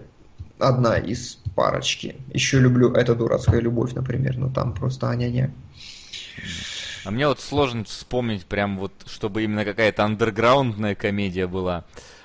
А, Поэтому Васян советует посмотреть вам. Типа эти... крутые легавые, как да, обычно. Типа крутых легавых, да. Потому что это, это лучшая комедия вообще из всех, которые когда-либо снимались. А знаешь, что я посоветую еще, короче? Вдруг кто-то не смотрел, мало ли нас смотрят наши младшие зрители, жмурки посмотрите. О. Вот это вот просто абзац. Вот Русская рус... комедия. Один из, да, один из самых моих любимых. Смешная русская комедия. Русский Гай Ричи. Русский Гай Ричи. Михалков в образе русского Гая Ричи. А... снимал Михалков, я помню, что он там снимался, а снимал он, нет? Снимался, нет, снимал этот, как же его, груз 200-то, мне плохо с фами... Балабанов, все правильно. Откуда да. я это сейчас вспомнил? Позволь, я не видел груз 200. Окей. А, вспомнил, потому что Балабанов, все. Даже, не, не ищи аналогии, это, это внутренние мои эти самые аналогии. Как э, этот, э, я э, долго Кого? Я... А, еще два режиссера, которых я считаю за одного. Это э, Оливер Стоун и Роберт Земекис. А, ну эти двое, да, тут даже я их считаю за одного, согласен. Причем, напомни, по-моему, Земекис снял Оливер Твист. Или кто? Или Оливер Стоун снял Оливер Твист. Кто-то из двоих. В общем, да, это так. Это мои, внутренние аналогии, которые никак никак вам не помогут на сдаче экзаменов. Ну, вообще Роман Поланский снял. Да, отлично, значит еще один. Ништяк. А, спрашивают нас фильм «Пришельцы 3. Взятие Бастилии». Э, нас не смущает русская прокатная я даже, да, и не стал интересоваться. А, автор вопроса отмечает, что про Бастилию вообще в фильме ничего не сказано, и наши переводчики просто в топ вышли на этот раз. Там Ой, вообще в топ, не... знаешь, наши давно выходили с названиями фильмов, я помню до сих пор этот Man of Honor или же Военный ныряльщик. Слушай, ну, что вижу, то пою, как тут Чукча. Ну, ну ладно. Да.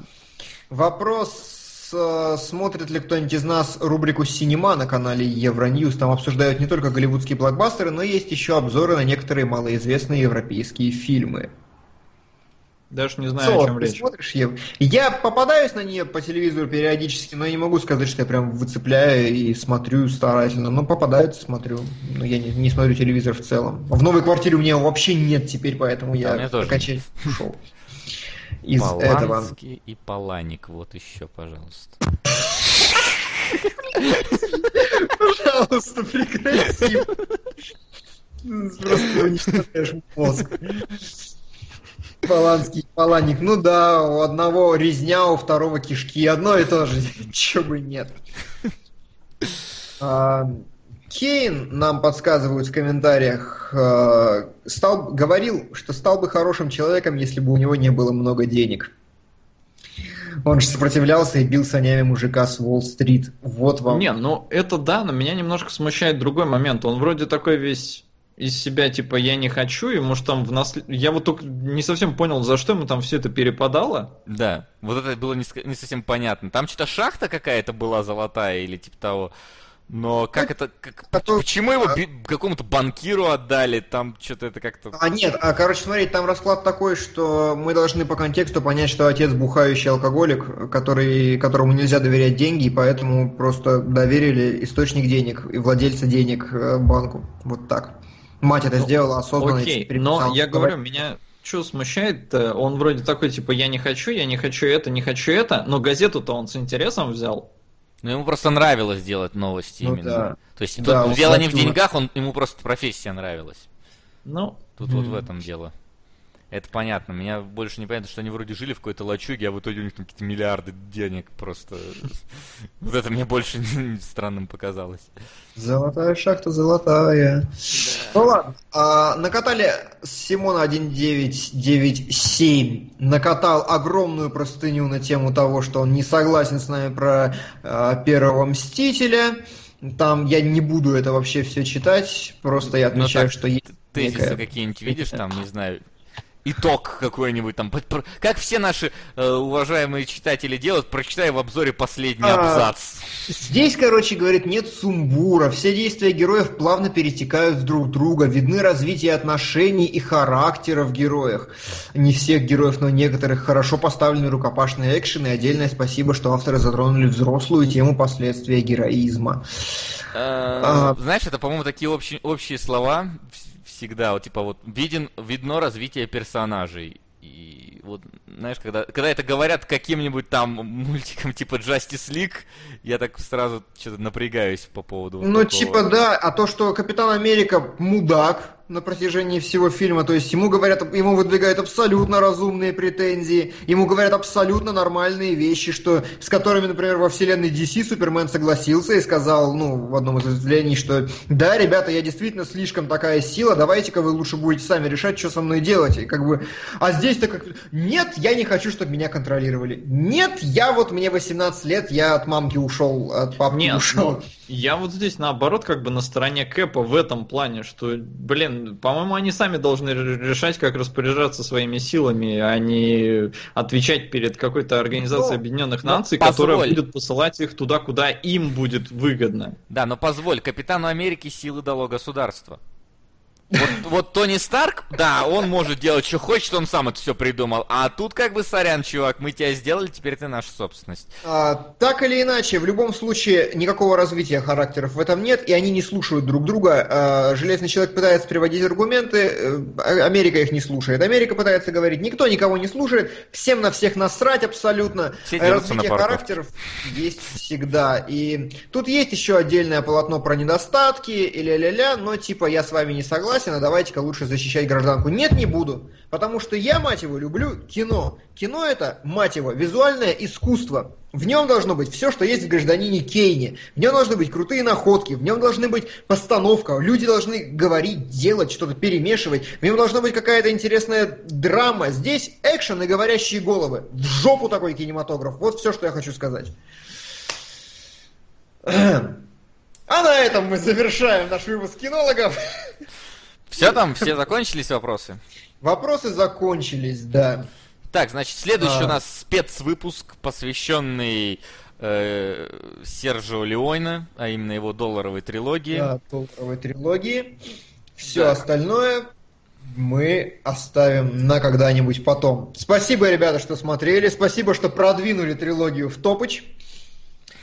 А, ну и что? Ну что, всех сказать? с наступающим 9 мая, всех за, с наступающим Днем Победы. Не бухайте завтра. Сходите на парад, сходите на салют. Всем пока-пока. Спасибо. спасибо, всем пока. Пока. До связи. Люблю вас, ребят.